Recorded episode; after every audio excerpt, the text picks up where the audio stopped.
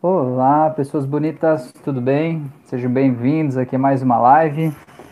Live de quinta, hoje é quinta-feira, a gente vai falar de hipnose. O assunto de hoje são, é o metamodelo da programação neurolinguística, que é muito útil, realmente muito funcional para ser usado aí, principalmente na anamnese. Ele é usado na terapia de uma forma geral, né?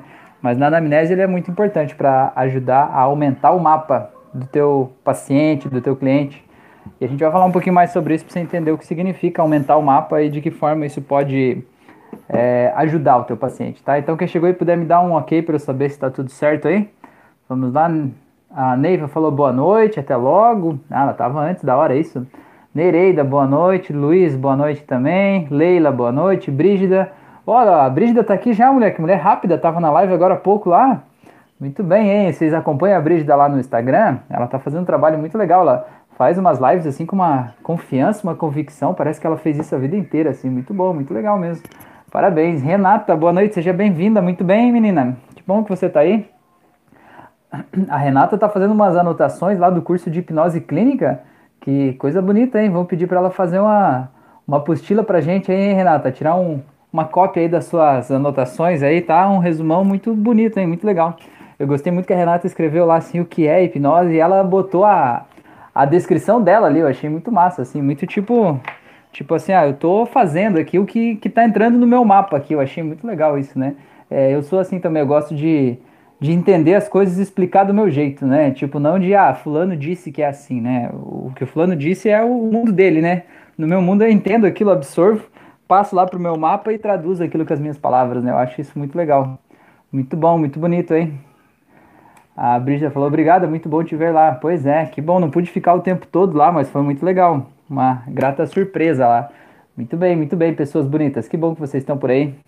É, então, vamos dar só mais um pouquinho aqui, mais um tempinho para a gente entrar nesse assunto. Já quero perguntar para vocês, vocês já ouviram falar desse tal, desse metamodelo? Vocês conhecem esse metamodelo aí, não? A Fran perguntou se é uma espécie de Transformer, né? é um, tipo um meta-humano, né? Que nem o, o Flash, né? O Superman ou algo assim, né? Vocês conhecem isso? Não? Como é que é? Conta aí pra mim. Quero saber de vocês. Vocês usam metamodelo? Vocês não usam? Vocês já ouviram falar dessa parada aí? Conta aí pra mim que eu quero saber de vocês, tá? Vamos lá, vamos lá. André Moraes, boa noite. Ana Flávia, boa noite. Muito bem, pessoas. O André falou que nunca ouviu falar. Beleza, que bom, que bom que você está aqui então, André. Vamos falar disso. Você vai ver que você já ouviu isso, né? Você vai ver que tem gente que faz isso naturalmente com a gente, né? É, tem gente que tem essa, esse dom, talvez, né? Essa capacidade de fazer isso. É, a gente, eu e a Fran, a gente tem uma amiga que ela faz isso naturalmente. Ela não tem nada a ver com o mundo da terapia, né? Ela não trabalha com terapia nem nada assim. Mas ela é a pessoa que, que tá totalmente pronta ali dentro do metamodelo, né? Fazendo os questionamentos que sempre vão fazendo você ter certeza se é aquilo mesmo que você está falando, né? E eu acho muito legal. O metamodelo, de certa forma, faz a gente quem faz isso com maestria, usa o metamodelo, são as crianças. As crianças sabem naquela fase dos porquês, que vão perguntando e vão fazendo você tentar entender por que, que você está acreditando naquilo ali, se aquilo ali, né? E faz você re repensar se aquilo é realmente daquele jeito que você falou ou não, né? As crianças são os maiores, né?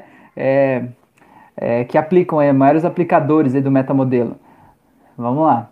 A Renata falou: a minha parte favorita foi, e o melhor, sem drogar as pessoas com remédios, da anotação. Pois é, verdade, essa parte eu reparei lá também.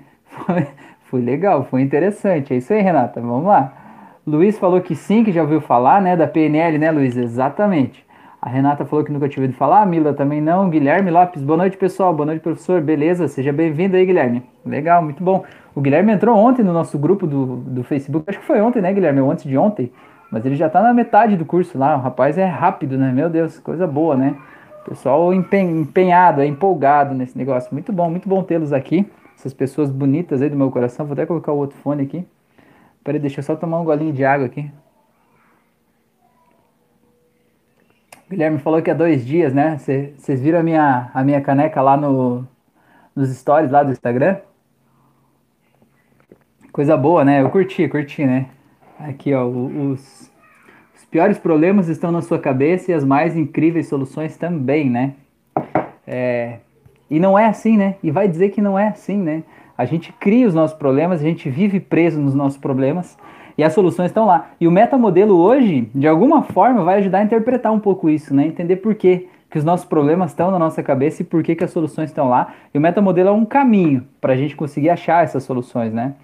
Vamos lá, a Leila falou: Eu já vi alguns vídeos, mas confesso que não entendi muito bem. E eu estou aqui porque acredito que você vai me esclarecer. Porra, que responsabilidade, hein, Leila? Puxa, espero que eu não lhe decepcione hoje, então.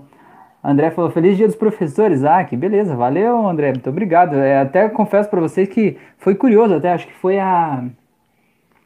A Neiva, né, que publicou lá no grupo Feliz Dia dos Professores, eu falei, mas eu sou professor? Eu, eu não sou professor, né? Eu tava me sentindo meio perdido ainda, assim, né? É, isso ainda é novo para mim, né? Eu lancei o curso faz o quê? Quatro meses, alguma coisa assim, né?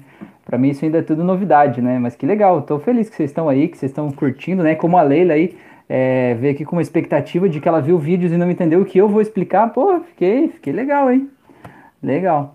É, a Mila falou, canequinha bonita, viu só que beleza? O Guilherme falou, essa caneca já me hipnotiza com essa imagem. Pois é, eu mandei o link do curso de hipnose clássica.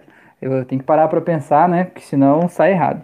Pro Guilherme, ele falou que ele quase caiu da cadeira só com, com a logo, né? Com essa loguinha aqui, né? Então, no curso de hipnose clássica, já vou aproveitar, ele estava falando sobre isso, é, eu não, não falei sobre é, a espiral em si, como é que funciona, mas já vou aproveitar e explicar aqui já que eu toquei no assunto. Por que, que as pessoas usam isso aqui para hipnotizar as pessoas, né? De certa forma, pode ser usado como uma indução hipnótica. Qualquer espiral ou qualquer daqueles desenhos que tem algum tipo de distorção da realidade, sabe? Porque o que, que você faz? Você diz para a pessoa, olhe nesse pontinho aqui no meio, ó, e não tire os seus olhos dali e fique olhando. O que, que acontece? O nosso cérebro, um terço, cerca de um terço da capacidade de processamento do nosso cérebro, ela é usada apenas para visão, certo? Porque a nossa visão é um sistema muito complexo que ele reúne várias partes do nosso cérebro para processar aquela imagem e dar uma interpretação, né? Gerar uma imagem mental, aquilo fazer algum sentido pra gente. E quando você fica olhando para um negócio desse aqui, ó, durante um tempo, você fica o tempo todo se perguntando: será que está se mexendo será que está parado? Será que está se mexendo? Será que está parado? Será que está rodando para lá ou está rodando para cá? E nesse tempo que você fica assim, você coloca toda a tua atenção ali, certo?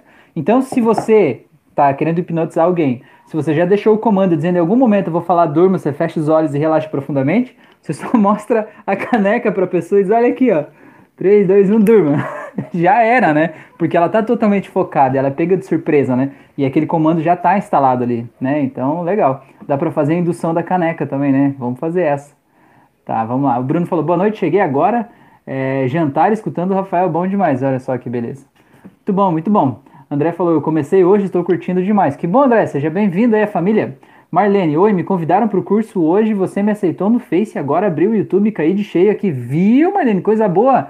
Bem na hora certa. E conta aí quem que te convidou. Conta aí para nós, para a gente agradecer então também essa pessoa por ter te trazido aqui, fazer parte dessa, dessa comunidade. Ó, a Renata já está te dando. Seja bem-vinda aí, Marlene. A Fran tá aí, boa noite. Neiva, boa noite. Uriel falou: queria ser hipnotizado mesmo para dormir. Pois então, Uriel, vamos lá? Você está fazendo curso? Tem o curso de hipnose clássica e de hipnose clínica. Entra no curso aí, entra nos grupos de alunos, conversa aí com as pessoas, vamos fazer um, um combinado aí para a gente fazer, é, para trocar sessões, né? E você fazer em outra pessoa e outra pessoa fazer em você também. Tá. A Marlene falou, é Cláudia de São Paulo. É, Marlene, é você que, que me mandou mensagem que você vai passar por Floripa, alguma coisa assim, que você vem dirigindo, é isso não?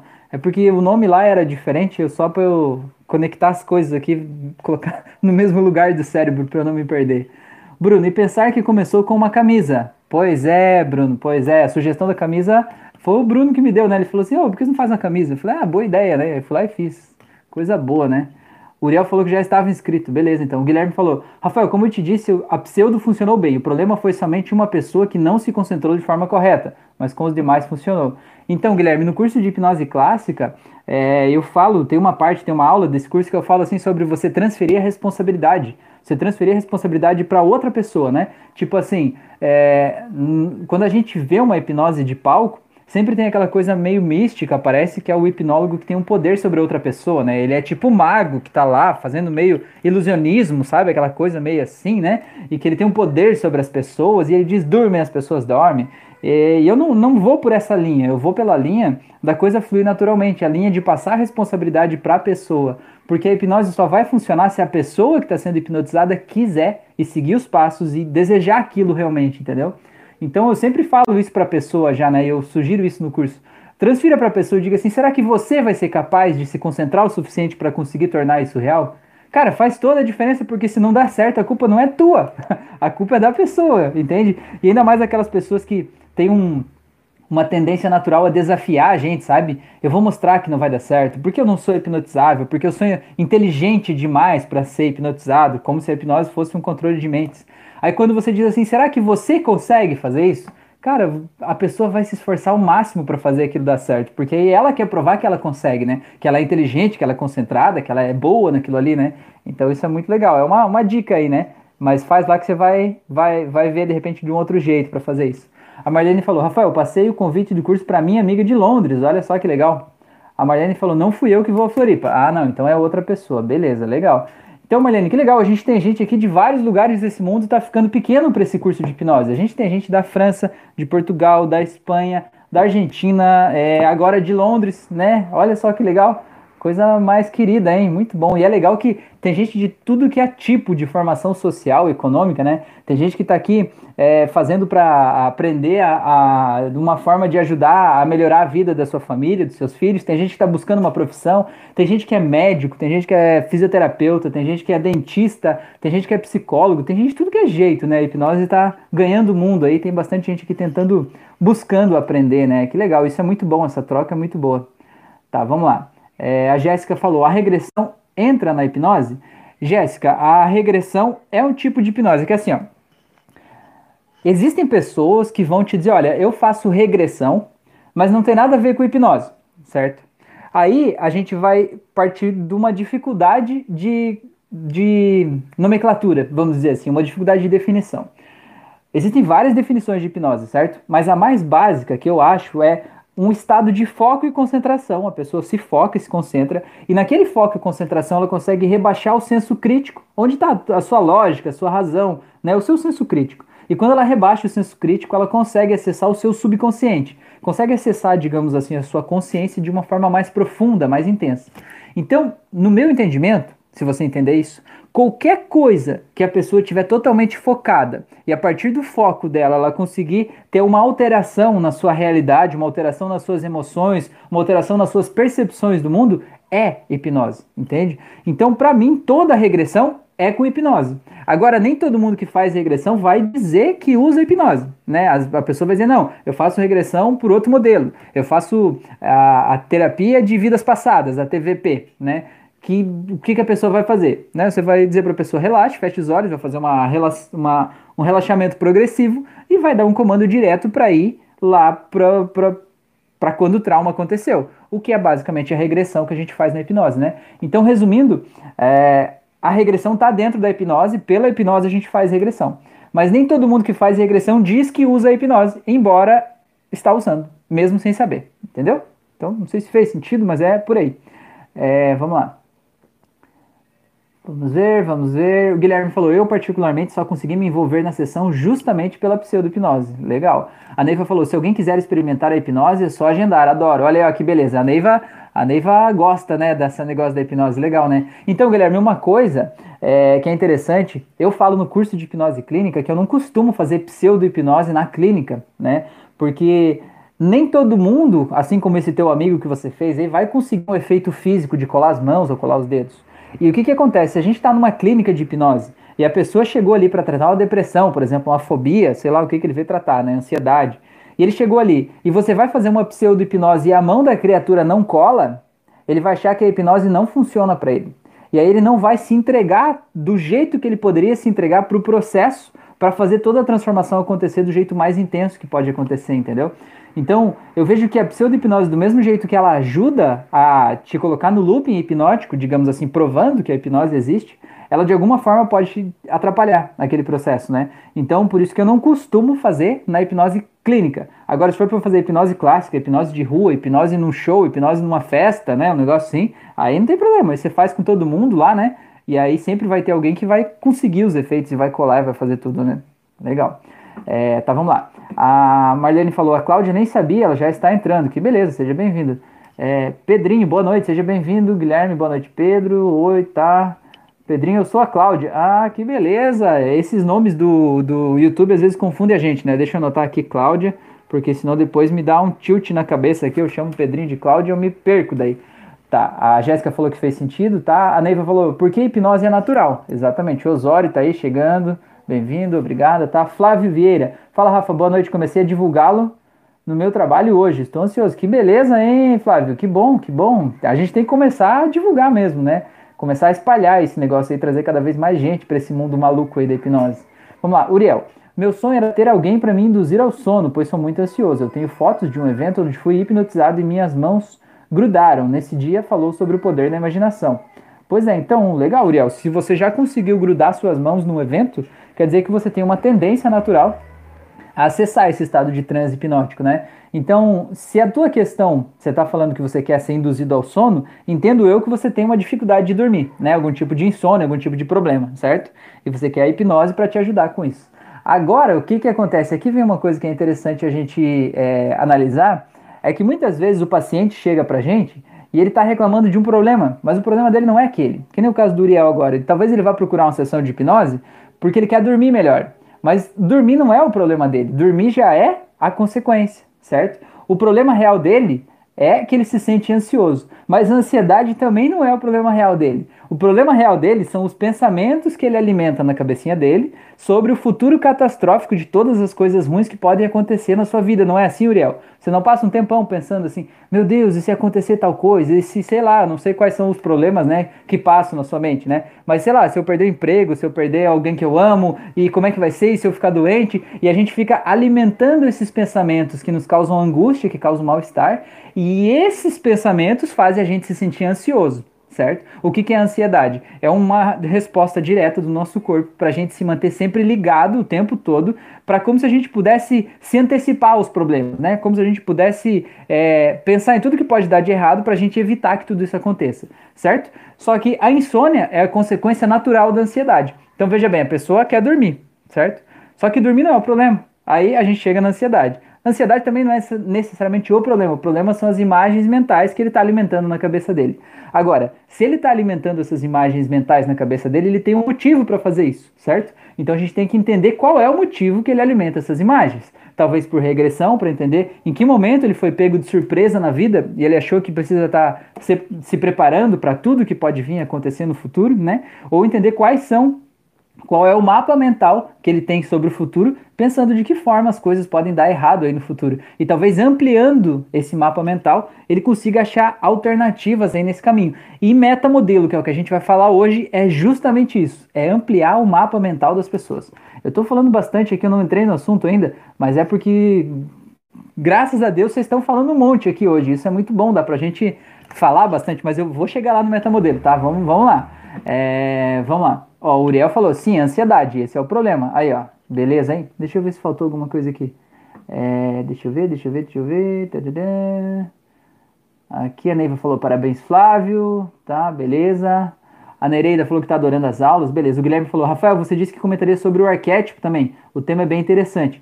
Pois é, Guilherme. É... Sobre os arquétipos, eu posso dar uma pincelada hoje. Eu vou anotar aqui no começo, aqui. Quem sabe lá no final a gente fala sobre isso, tá? É... Mas talvez dê para a gente fazer uma live específica sobre isso.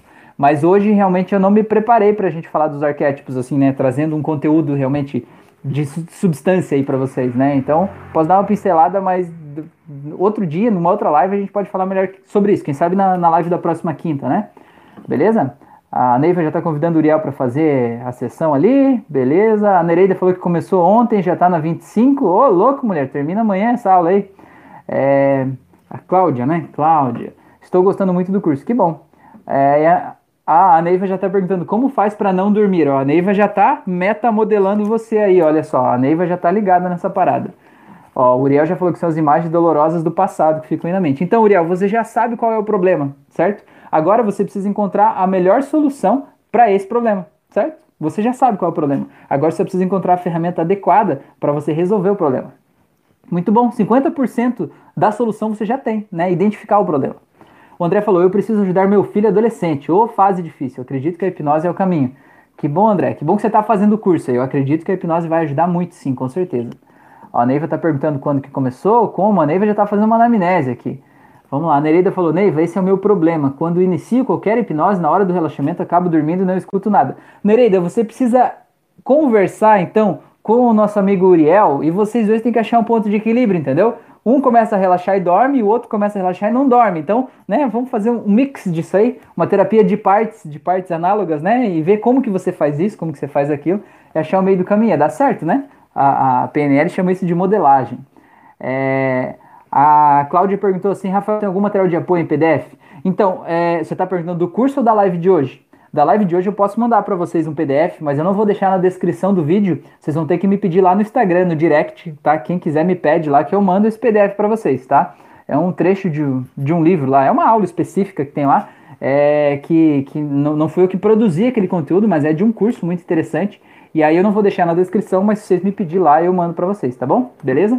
É, se a pergunta for sobre o curso, não tem PDF do curso, né? O curso é todo em vídeo, certo? O curso é todo em vídeo, não tem material de, de apoio ali.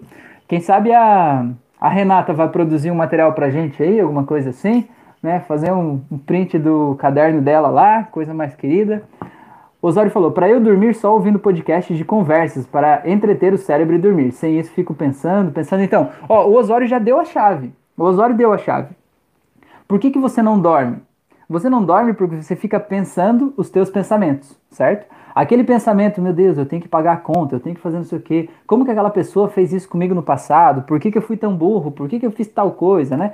E quando você fica pensando aqueles pensamentos, você não consegue relaxar, certo? Vamos, vamos, vamos começar do começo. Quando você está assistindo um filme, você sabe que aquilo que está passando no filme não é verdade, né? Você sabe que são atores pagos para desempenhar o papel, falar determinadas falas.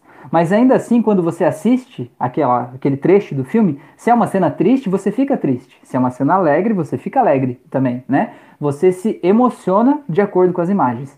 Então, do mesmo jeito, quando ficam passando imagens na tua cabeça, quando você fica pensando os teus pensamentos, imagina que é como se fosse aquele filme passando lá na TV da tua casa. Você tem uma reação emocional de acordo com aquelas imagens, certo? Então, como diz o Osório, fica pensando, pensando, pensando. Ou seja, aquelas imagens ficam lá na tua mente e você se emociona com aquelas imagens. E que emoção que aquela imagem desperta em você? Desperta medo, pânico, preocupação? É óbvio que você não vai dormir. Então por que, que o Osório fica ouvindo um podcast de gente conversando? Porque aí o foco dele vai ficar na conversa daquelas pessoas. E as imagens mentais que vão estar passando na cabeça dele vão ser as histórias que as pessoas estão falando. E como aquelas histórias não vão ser assim tão interessantes naquele ponto, o corpo dele vai simplesmente se permitir dormir, porque ele vai estar com uma emoção mais tranquila em relação àquele, àquelas imagens que estão passando lá, entendeu? Então é mais ou menos assim. Por isso que hipnose é foco e concentração. É um jeito de você potencializar e canalizar o teu entendimento de que onde está o teu foco vai estar tá a tua energia, né? A Neiva falou, Nereida, talvez um comando para ajustar. O Guilherme falou, Nereida, será que talvez você não está com o seu corpo cansado na hora da sessão? É, o Guilherme falou, eu faço uso de medicamentos, de azepam, procuro não tomar na sessão. O Uriel deu risada, né? o Guilherme falou, Nereida, vai acabar mais rápido que eu. O Flávio deu risada, é, a Cláudia perguntou aí do curso, acho que eu já respondi, né? O Osório falou, show, tá? A Marlene falou, só Instagram, tem Telegram? É, Telegram tenho também, tá? Na descrição desse vídeo aqui é, tem o link do curso de hipnose clássica, certo? Clica lá, você vai para a primeira aula desse curso. Lá vai ter o link do grupo do Telegram dos alunos do curso de hipnose clássica. De lá no link do Telegram a gente vai estar tá lá. Eu tô lá, a galera tá lá, a gente se encontra aí, tá bom? A Mira, a Mila falou bora lá, Renata. A Renata falou depois eu te chamo no WhatsApp para conversarmos sobre a apostila. Ó, vou fazer uma encomenda aí da Renata aí. O André falou, no curso de hipnose clínica vai ter prova? Não tem, André. A única coisa que eu exijo no hipnose clínica é que você poste um depoimento no grupo do Facebook, o grupo dos alunos lá do Facebook, um depoimento em vídeo. Pode ser você falando como foi a sessão que você fez em alguém, pode ser a pessoa que você atendeu explicando como que ela se sentiu durante e depois da sessão, ou pode ser um trechinho da sessão, caso você consiga gravar um trechinho da sessão. Qualquer uma dessas duas coisas. Não precisa ser uma sessão inteira, não precisa ser nada grande. Eu só quero saber que você fez algo, entendeu? Não vou avaliar a qualidade do que você fez. Eu quero saber que você fez, entendeu? Aí, tendo isso lá, é só me mandar um e-mail que eu mando o certificado, beleza? É, o Flávio falou: eu uso o programa Atmosphere App Free para dormir. Que legal, são, são os ambientes assim, Flávio, é isso? Legal. Eu tinha um, um, um, aplicativo no meu celular antes chamado Ambience. Também tinha vários sons ambientes e você ia, você ia colocando que tipo de som você queria ouvir, assim. Você pode colocar até cinco ou seis sons diferentes, sabe? Tipo som de água, som de chuva, som de sapo, som de passarinho, o som que você quiser, né? Então era legal. Tá. Nereida falou, Guilherme, pode ser qualquer hora. Se eu for induzida, eu vou embora e durmo. Tenho insônia, mas se, se vou fazer o relaxamento para sair do problema com hipnose, eu apago. Então, você tem insônia já sabe o que fazer, né, Nereida? Vai deitar de noite e diz assim: hoje eu vou tratar tal assunto. Pronto, já era, né? Só amanhã cedo de volta. Flávio falou, é muito bom, super recomendo. O Osório falou, perfeito, exatamente isso. O Guilherme falou, Rafael, o que você acha sobre ASMR, que são relaxamentos com determinados sons? Por exemplo, a água caindo na cara e uma pessoa mastigando, inclusive, conheço pessoas que só dormem e relaxam ouvindo. Tem alguma relação com a hipnose? Osório, o que, que você acha de um ASMR de uma pessoa mastigando para você dormir? Eu falo isso porque o Osório tem problema com sons de mastigação. Eu também, eu já tive isso muito forte, né? Hoje eu, não me incomoda, sabe? Mas se uma pessoa vier mastigar, tipo, aqui no meu ouvido e ficar assim, aí não vai dar certo, mano. Não, não, vai, não vai rolar.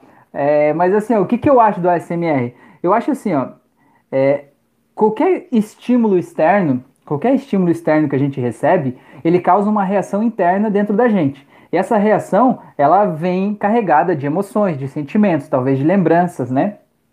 Então, por exemplo, imagine você sentir o cheirinho do bolo que a tua avó fazia quando você era criança, sei lá. Tô dando um exemplo, não sei se é o teu caso, mas você entendeu a lógica, né? Você sentiu um cheirinho parecido com aquele. A hora que você sentiu o cheirinho, automaticamente vai vir uma saliva na tua boca, né? E você vai vir uma lembrança gostosa da infância, da casa da avó, daquelas sensações de férias de verão, né? De um monte de coisa que está acontecendo e tal. É, e tudo isso vai fazer parte, né? Da, aquele estímulo vai te levar para lá, certo? O que, que o ASMR faz? Ele traz sons e esses sons eles causam certas reações, certos resultados dentro da gente. É como se fossem âncoras que levam a gente para um determinado estado emocional. Então, sim, se você tem boas memórias associadas àquele som, com certeza o ASMR vai te ajudar sim. É, tem um tipo de hipnose que chama hipnose não verbal. Essa hipnose é uma hipnose sem palavras. Então a pessoa está lá e ela só vai fazer movimentos, gestos, né, é, para hipnotizar outra pessoa, né, colocar outra pessoa no estado de transe é, vai fazer movimentos, gestos, tem um, um, um jeito de, de, de, olhar, né? Tem uma série de, de técnicas envolvidas, né? Dá para você fazer movimentos com as mãos sem encostar nas pessoas e dá para você usar sons também, não palavras, né? Mas sons. É, e tudo isso de alguma forma vai causando reações fisiológicas na pessoa para levar ela para um estado de relaxamento profundo. Então o ASMR, tá o ASMR vai ajudar sim, de alguma forma, desde que não seja o som de mastigação pro Osório, que aí eu acho que não vai dar certo. A Fran falou, André, não há prova, mas você precisa publicar um vídeo com alguma técnica sendo aplicada. Valeu, Fran. É, o Uriel perguntou, tem um link do WhatsApp? Link do WhatsApp do quê? É, não tem WhatsApp, a gente tem dois grupos. O grupo da hipnose clínica é no Facebook e o grupo da hipnose clássica é no Telegram, certo? Beleza? Nas aulas do curso, na descrição da aula, tem lá o, os links, tá? Marlene falou, você é comprometido, dedicado, me passou confiança, gratidão. Que bom, Marlene, que bom. Você também é comprometida, senão você não estava aqui agora, né, mulher? Coisa boa, ainda chamando as amigas aí para participar, muito bom. É... Flávio falou, esse é oito sons não sei o que é isso, tá? Guilherme falou, Uriel, tem um grupo no Telegram, no curso de hipnose clássica, isso aí. Entrar, a, a Uriel falou, entrarei, obrigado, beleza. Entrei no Telegram, ótimo. Renata, a mãe sempre coloca um mantra nas sessões. Legal, eu sempre coloco uma musiquinha de fundo de relaxamento, mas mantra também é legal, com certeza. É, desde que a pessoa que está passando pela sessão não ache que aquele mantra é uma espécie de bruxaria, né? Ou alguma coisa assim, senão ela não vai relaxar, porque ela vai achar que, que sei lá, vai acontecer alguma coisa ali, né? Mas é muito legal. O legal é sempre a gente navegar no mapa do paciente, né? Ver o que é importante para a pessoa. Por falar nisso, já que a gente está falando de relaxamento, eu fui atender um rapaz uma vez e ele falou assim: Porra, fui mexer o cabelo, melhorar o cabelo e piorou. Fui atender o rapaz uma vez e aí eu fui colocar uma música de relaxamento, né? E a hora que eu fui começar a indução, ele falou: Cara, tem como tirar essa música porque eu não gosto de música muito relaxante, assim, sabe? Esse tipo de música assim me deixa agoniado. Eu falei, Claro, pô, com certeza, né? Que pra mim é meio que habitual, né? Coloca uma musiquinha de relaxamento ali, começa a falar e tal. Não, não, isso não. Eu fico angustiado com a música assim. Eu falei, ah, é, não, beleza. E o que que, tipo, quando você tá em casa de noite, quando você quer relaxar naquele dia de boas, o que que você ouve? Cara, ele disse, eu ouço tal música. Eu falei, que música é essa, né? Nunca tinha ouvido falar. Era um rap muito louco, sabe? Daqueles rap, tipo, daquelas histórias que tá na favela e a polícia sobe atirando e não sei o que lá e tal, e som de metralhadora. Aí eu tava no, no, com o celular, né? Botei ali no, no, na música no, no YouTube ali, falei, é essa música? Ele falou, é essa mesmo. Eu falei, isso aqui te relaxa? Ele falou, relaxa. Falei, então, mano, é isso aí mesmo, fecha os olhos. e a gente fez o, o, a sessão ali, né? A indução da sessão com um rap muito louco, tiro de metralhador e tudo mais. Porque no final das contas, o que importa é o mapa mental do teu paciente. Né? Você precisa se adequar a ele. Se aquilo relaxa ele, tá tudo bem. Né? Não precisa me relaxar, tem que relaxar ele. Tá, vamos lá. É, vamos ver, vamos ver. A Neiva falou, estou no Telegram, no Instagram, no Facebook. É isso aí, Neiva. Tamo junto, tamo junto. O Osório falou, boa. Tava pensando nisso. Som de mastigação. Eu enlouqueço. Insuportável. A Neiva falou, deve ser horrível. Brígida falou, isso aconteceu comigo. O cliente disse, má música. Zend, é isso? Ah, legal. É, é, a gente tem que se adequar aos clientes, por mais que seja estranho, né? Guilherme falou, outra dúvida que eu tenho é o porquê senti uma angústia muito grande em reviver meus traumas na regressão. Senti as lágrimas escorrerem, porém com os olhos fechados. A pessoa não me chamou de volta. É, Guilherme, é o seguinte: quando a gente vive uma situação ruim, um mal-estar, né, uma situação que fez a gente, é, magoou a gente de certa forma, eu costumo dizer, e a gente não conseguiu processar aquilo de forma adequada, né, eu costumo dizer que é como se a gente guardasse um pacotinho de sujeira, um pacotinho de emoção daquele momento que a gente viveu. Imagina que você está andando numa estrada de terra, está vivendo a vida tranquila, num dia ensolarado, de repente passa um carro e dá aquele poeirão todo que você não consegue nem respirar, né? aquela poeira toda. Aquilo ali é o teu trauma. A emoção que você viveu naquele momento, que parece que não consegue nem respirar, que tá tudo embaçado. Seja raiva, aflição, frustração, não sei. E o que, que é? Quando a gente não consegue processar aquilo, é como se a gente guardasse um pouquinho daquela sujeira numa sacola e dissesse assim: eu vou guardar um pouquinho dessa sujeira e vou levar comigo. Tipo, porque eu não consegui processar isso tudo completamente vou levar junto. E quando a gente acessa o trauma, seja na hipnose, ou mesmo que não seja na hipnose, seja num dia normal que você lembre de um fato, é como se você abrisse aquela sacolinha de sujeira e respirasse mais um pouco daquele pó.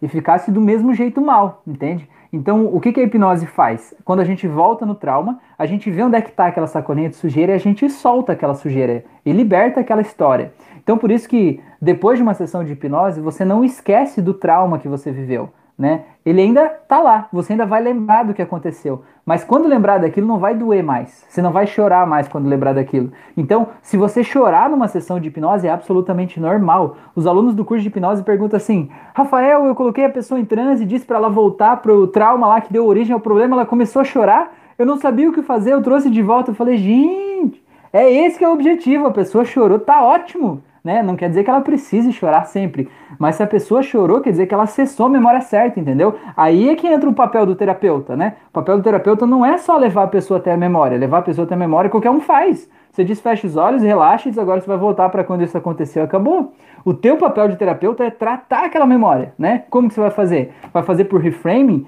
Vai fazer por submodalidades? Vai fazer um chocolate Godiva, né? Vai fazer um reimprint, né? Mudar o jeito da memória ali?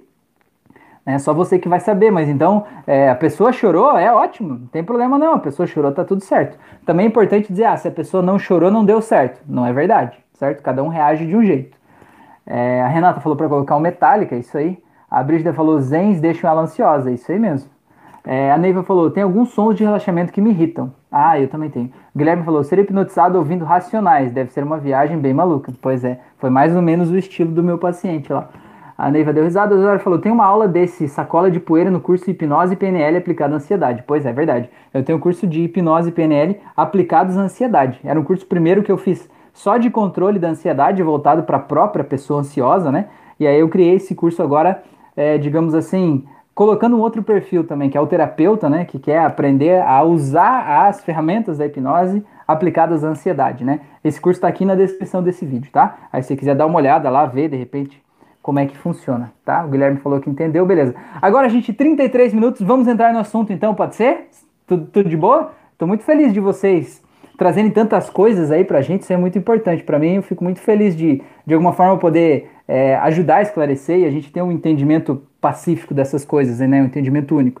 Bora lá então? O que, que é o metamodelo então? Antes de começar o metamodelo, quero pedir para vocês que ainda não deu um curtir, dá um curtir aqui no vídeo, tá? Porque ajuda o YouTube a entregar esse vídeo para mais pessoas e ajuda você também a receber mais vídeos de qualidade como esse, porque o YouTube entende que isso é importante para você, certo? E ele traz mais disso. E se você não está inscrito no canal, obviamente, não preciso nem pedir, né? Você sabe, é só clicar no inscrever-se e mandar a brasa, né? Para você ser notificado, ativa os sininhos ali, para você não perder esse conteúdo todo que tem aí.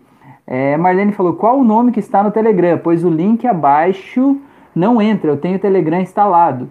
Osório, se você puder botar o nome do grupo aí, eu acho que é curso de hipnose clássica, alguma coisa assim. Se alguém puder colocar eu agradeço, tá? Gente, vamos lá, metamodelo. Então, o que, que, que é esse tal desse metamodelo, certo?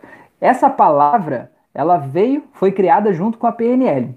Embora o processo terapêutico que está envolvido dentro do metamodelo não tenha sido criado na PNL, certo?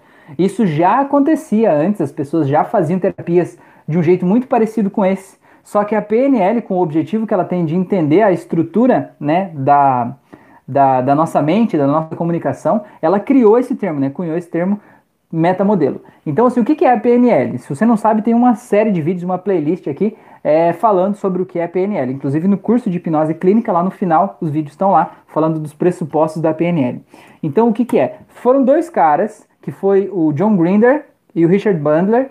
Eles criaram, né, eles tinham o objetivo de entender como que a nossa linguagem, nosso padrão de linguagem interfere no nosso jeito de se comportar, no nosso jeito de sentir o mundo, né? Por que, que duas pessoas olhando para a mesma coisa se sentem de jeitos diferentes, certo? E eles criaram, decidiram criar um modelo de comunicação que pudesse ter as ferramentas necessárias para gerar resultados na vida das pessoas, ou seja, para mudar o jeito das pessoas se sentirem em relação a algumas coisas. De uma forma geral, isso é PNL. Uma das ferramentas dentro da PNL é o metamodelo, certo? De todos os terapeutas que eles usaram como base para criar a PNL, uma dessas terapeutas se chama Virginia Satir. E essa terapeuta foi, digamos assim, a, a mãe né, do metamodelo, porque eles criaram a estrutura de linguagem do metamodelo a partir da gravação das sessões que a Virginia Satir fazia com seus pacientes. Ela gravava, eles assistiam, entendiam de que jeito ela conduzia a sessão, perguntavam para ela por que, que ela fez isso, por que, que ela falou aquilo, né? De que forma isso é importante e criaram essa estrutura, né? De metamodelo, certo? Então o metamodelo surgiu daí, certo? O que, que o metamodelo entende? Entende que a gente tem duas formas, né? A nossa linguagem tem duas estruturas. Tem a estrutura profunda e tem a estrutura superficial. Vamos dizer que a superficial está aqui e a profunda está aqui, certo? Imagina como se fosse um iceberg. Tem a estrutura superficial aqui em cima e tem a estrutura profunda. Acho que o iceberg fica mais bonito, né? Tem a estrutura superficial aqui e a estrutura profunda que está aqui embaixo, certo? Então quando você pensa, pensa aí, vamos dar um exemplo. Pensa numa maçã. Pensou na maçã? Então, a tua estrutura profunda buscou todas as referências que você tem de maçã. Buscou o gosto da maçã, o cheiro da maçã, buscou todas as variações de maçã verde, vermelha, sei lá, meio alaranjada, todas as cores, buscou qual é a sensação de morder uma maçã, o barulhinho que a maçã faz aqui nos teus dentes, né? É, buscou uma série de sensações que não são traduzidas em palavras, certo? Não dá para traduzir em palavras tudo, tudo isso que eu falei aqui, né, a respeito da maçã, certo? E se eu fosse para te perguntar que imagem que você está pensando, você ia me responder como? Você ia dizer maçã, certo? Quatro letras, uma palavra. Então, a estrutura superficial seria a palavra maçã. E a estrutura profunda é tudo isso que a palavra maçã representa para você. Deu para entender? Isso é o que eu queria que vocês me dessem um ok se vocês entenderam a diferença, né? Da estrutura superficial e a profunda. A superficial, então, é o jeito que você se comunica, resumindo um monte de informações que estão dentro de você. É o jeito que você se comunica com as pessoas, certo? E a estrutura profunda é o jeito que aquela informação está armazenada dentro de você, com uma série de referenciais que não são falados, né? que não são linguísticos, referenciais sensoriais, é, talvez referenciais de som, é, visuais, sinestésicos, auditivos, né? Essa é a diferença. É importante você entender isso, porque se você não entender isso, não vai entender mais nada daqui para frente, tá? Beleza? É, o Clayton falou que tá beleza, tá? Beleza. A Brígida falou que também. É, Guilherme, depois eu vi que você escreveu, depois eu, eu, eu leio ali, tá? Porque senão eu, eu sair daqui agora eu não volto, tá? Então depois no final eu, me lembrem de voltar ali que eu volto, tá? Beleza. Então tá, o que, que é importante a gente entender a respeito da estrutura profunda e superficial? A PNL fala que tudo o que a gente analisa do mundo passa por três filtros. Isso eu já falei aqui, né? E falei no curso, mas eu preciso falar de novo. Que é o filtro da omissão, da distorção e da generalização. Então, tudo o que acontece no mundo lá fora, para eu poder guardar aquilo dentro da minha cabeça, eu preciso analisar a partir desses três filtros. Eu vou omitir algumas informações lá do mundo, eu vou pegar só as informações que me pareçam que são mais importantes. Dessas informações que eu peguei, eu vou distorcer elas para que elas se encaixem ao meu mapa mental, certo? para que aquelas informações sejam condizentes com o jeito que eu olho para o mundo. E aí, depois disso, eu vou generalizar ainda, né? Aquilo que aconteceu, como eu distorci para aquilo se encaixar ao meu mapa mental, eu vou generalizar e vou dizer as coisas são sempre desse jeito. E vou guardar isso dentro da minha cabeça. Esse é o processo que a gente assimila. O nosso processo de aprendizagem é assim, né? A gente olha para o mundo, omite algumas coisas, distorce outras, né? É... Oh, meu Deus, omissão, distorção e generaliza tudo, né? Como se a gente pudesse sempre categorizar as coisas, generalizar tudo, tira é, é a, a, as particularidades da coisa para aquilo generalizar e caber dentro da nossa cabeça. E quando a gente vai recuperar a informação da nossa estrutura profunda e trazer ela para superficial, para a gente poder se comunicar com as pessoas, a gente faz a mesma coisa de novo, certo? Passa pelo mesmo filtro. Quando, por exemplo, quando você, quando eu fiz o exemplo de você pensar na maçã e você me, me dizer o que que você está pensando, você vai olhar para o teu pensamento, que é aquela maçã que está lá, você vai omitir todas as sensações sensoriais do gosto da maçã, você vai omitir o cheiro da maçã, né? Você vai distorcer talvez a realidade da maçã que você está pensando para ela se adequar ao momento que a gente está vivendo aqui, né? É, e você vai generalizar como se todas as maçãs fossem desse jeito, né? Como se aquela imagem que você tem da maçã que apareceu aí na tua cabeça se encaixasse a todas as maçãs do mundo, né? E depois de passar por ele, quando a informação vem da tua estrutura profunda e passa por esses três filtros, quando ela chega aqui na estrutura superficial, você vai comunicar ela de forma superficial e vai dizer: Eu estou pensando em uma maçã, certo? Então, o que, que é o metamodelo? Vamos lá, agora que a gente vai chegar no, no, no negócio importante da parada. O metamodelo é basicamente você conseguir aumentar o mapa mental da pessoa, tá? Porque quando ela olha para a estrutura profunda dela e ela vai se comunicar, dentro da cabeça dela, na estrutura profunda, ela tem várias referências, referências contradizentes, inclusive, coisas que dizem que a maçã é doce e tem coisas que dizem que a maçã é azeda. Né? Eu estou dando exemplo da maçã, mas eu sei que vocês são inteligentes, vocês vão entender que isso se aplica a várias coisas na vida, né? É, tem várias informações que são contradizentes ali dentro, né? É, e quando você vai pela linguagem superficial, você entra lá e pega sempre a primeira informação né? Sempre o mesmo caminho, digamos assim. Você usa o mesmo mapa mental para traduzir a tua linguagem profunda para a linguagem superficial e se comunica sempre da mesma forma. O que, que é o metamodelo? O metamodelo ele tem o objetivo de fazer a pessoa aumentar o mapa mental. Em vez dele, digamos assim, aumentar aquela pontinha do iceberg, saca? Sabe a pontinha do iceberg que é a linguagem superficial? O metamodelo tem o objetivo de fazer ele aumentar um pouco essa linguagem superficial para pegar mais informações aqui de baixo e deixar essa linguagem, mesmo que superficial, ainda mais rica em detalhes, certo? Principalmente para fazer a pessoa perceber que do jeito que ela está se comunicando, ela está omitindo muita coisa, ela está distorcendo muita coisa e ela está generalizando muita coisa. E o fato dela fazer isso demais está limitando o mundo dela a um mundo muito pequeno. Porque uma coisa é o mundo real, o mundo lá fora o mundo que existe. E outra coisa é o nosso mundo interior, né? O mapa de mundo que a gente tem. É como assim, sabe que o mapa, um mapa de uma rua, né? Aqueles mapas que tinham na escola antes, a gente pegava, tinha o um mapa da cidade, tinha o desenho das ruas ali e tal. O, o PNL tem um pressuposto que fala assim, o mapa não é o território, certo? A imagem de mundo que você tem na tua cabeça, o jeito que as coisas são, o jeito que o mundo é, o jeito que as pessoas são, isso não é a verdade. Esse é só o teu mapa, certo? É um mapa que você criou para olhar para o mundo, entende? Só que esse mapa não é a verdade.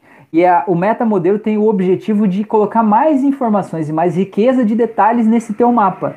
Para que aí quando você olhe para o mundo, você não generalize tanto, você não omita tanto e não distorça tanto e possa ver o mundo de outra forma, tá? Quando eu falar nos exemplos que eu anotei aqui embaixo, você vai conseguir sacar isso certinho, né?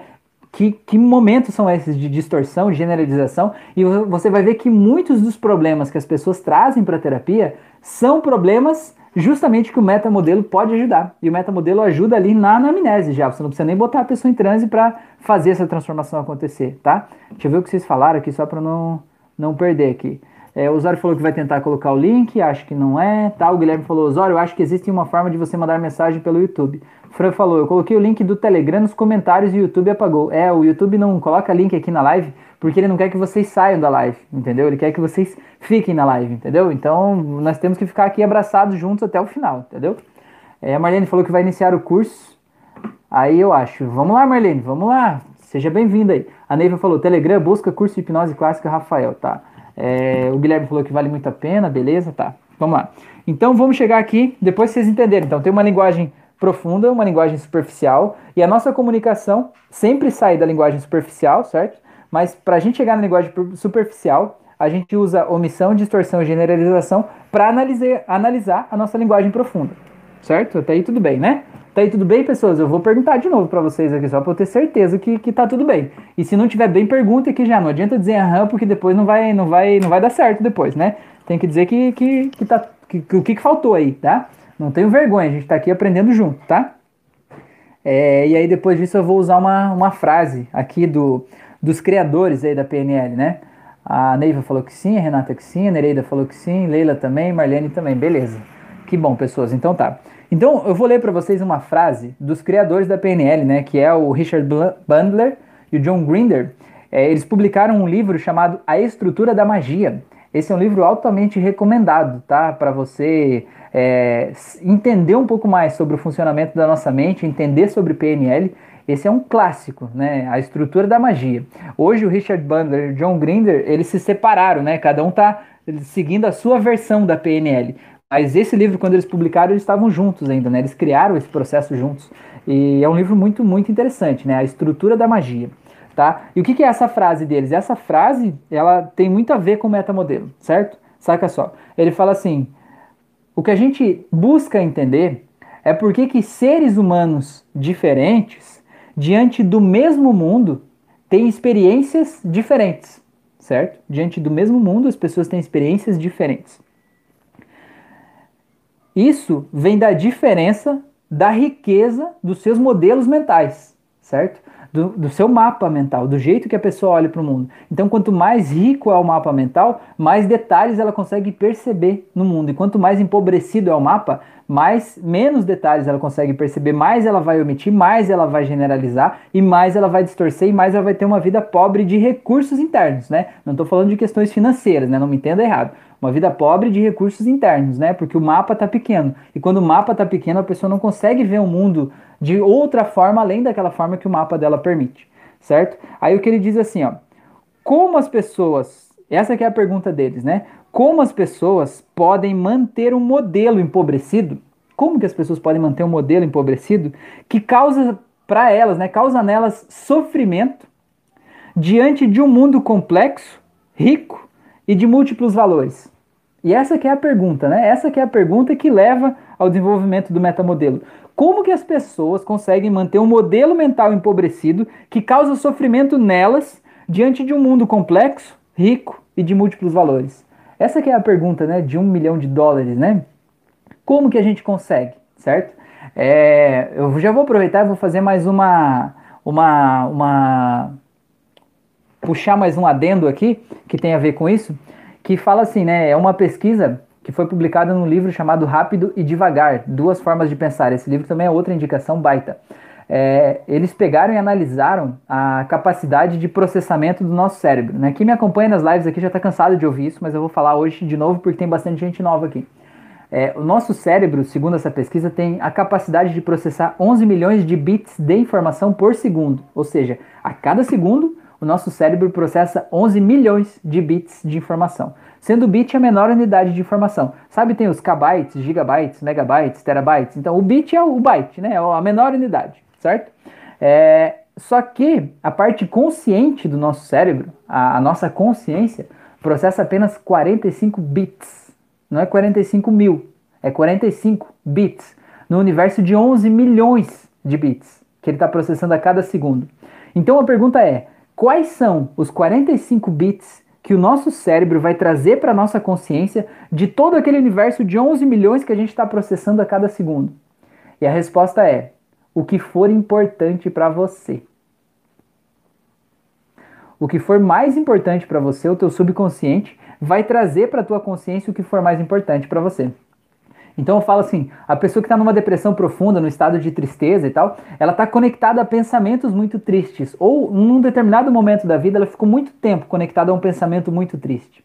Né? Ela ficou sentindo uma tristeza profunda, muito grande.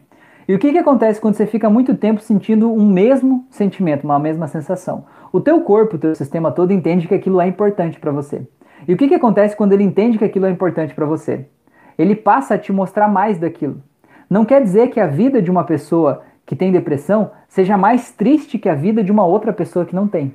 Mas a pessoa que está com depressão, ela só vê motivos de tristeza ao redor dela o tempo todo.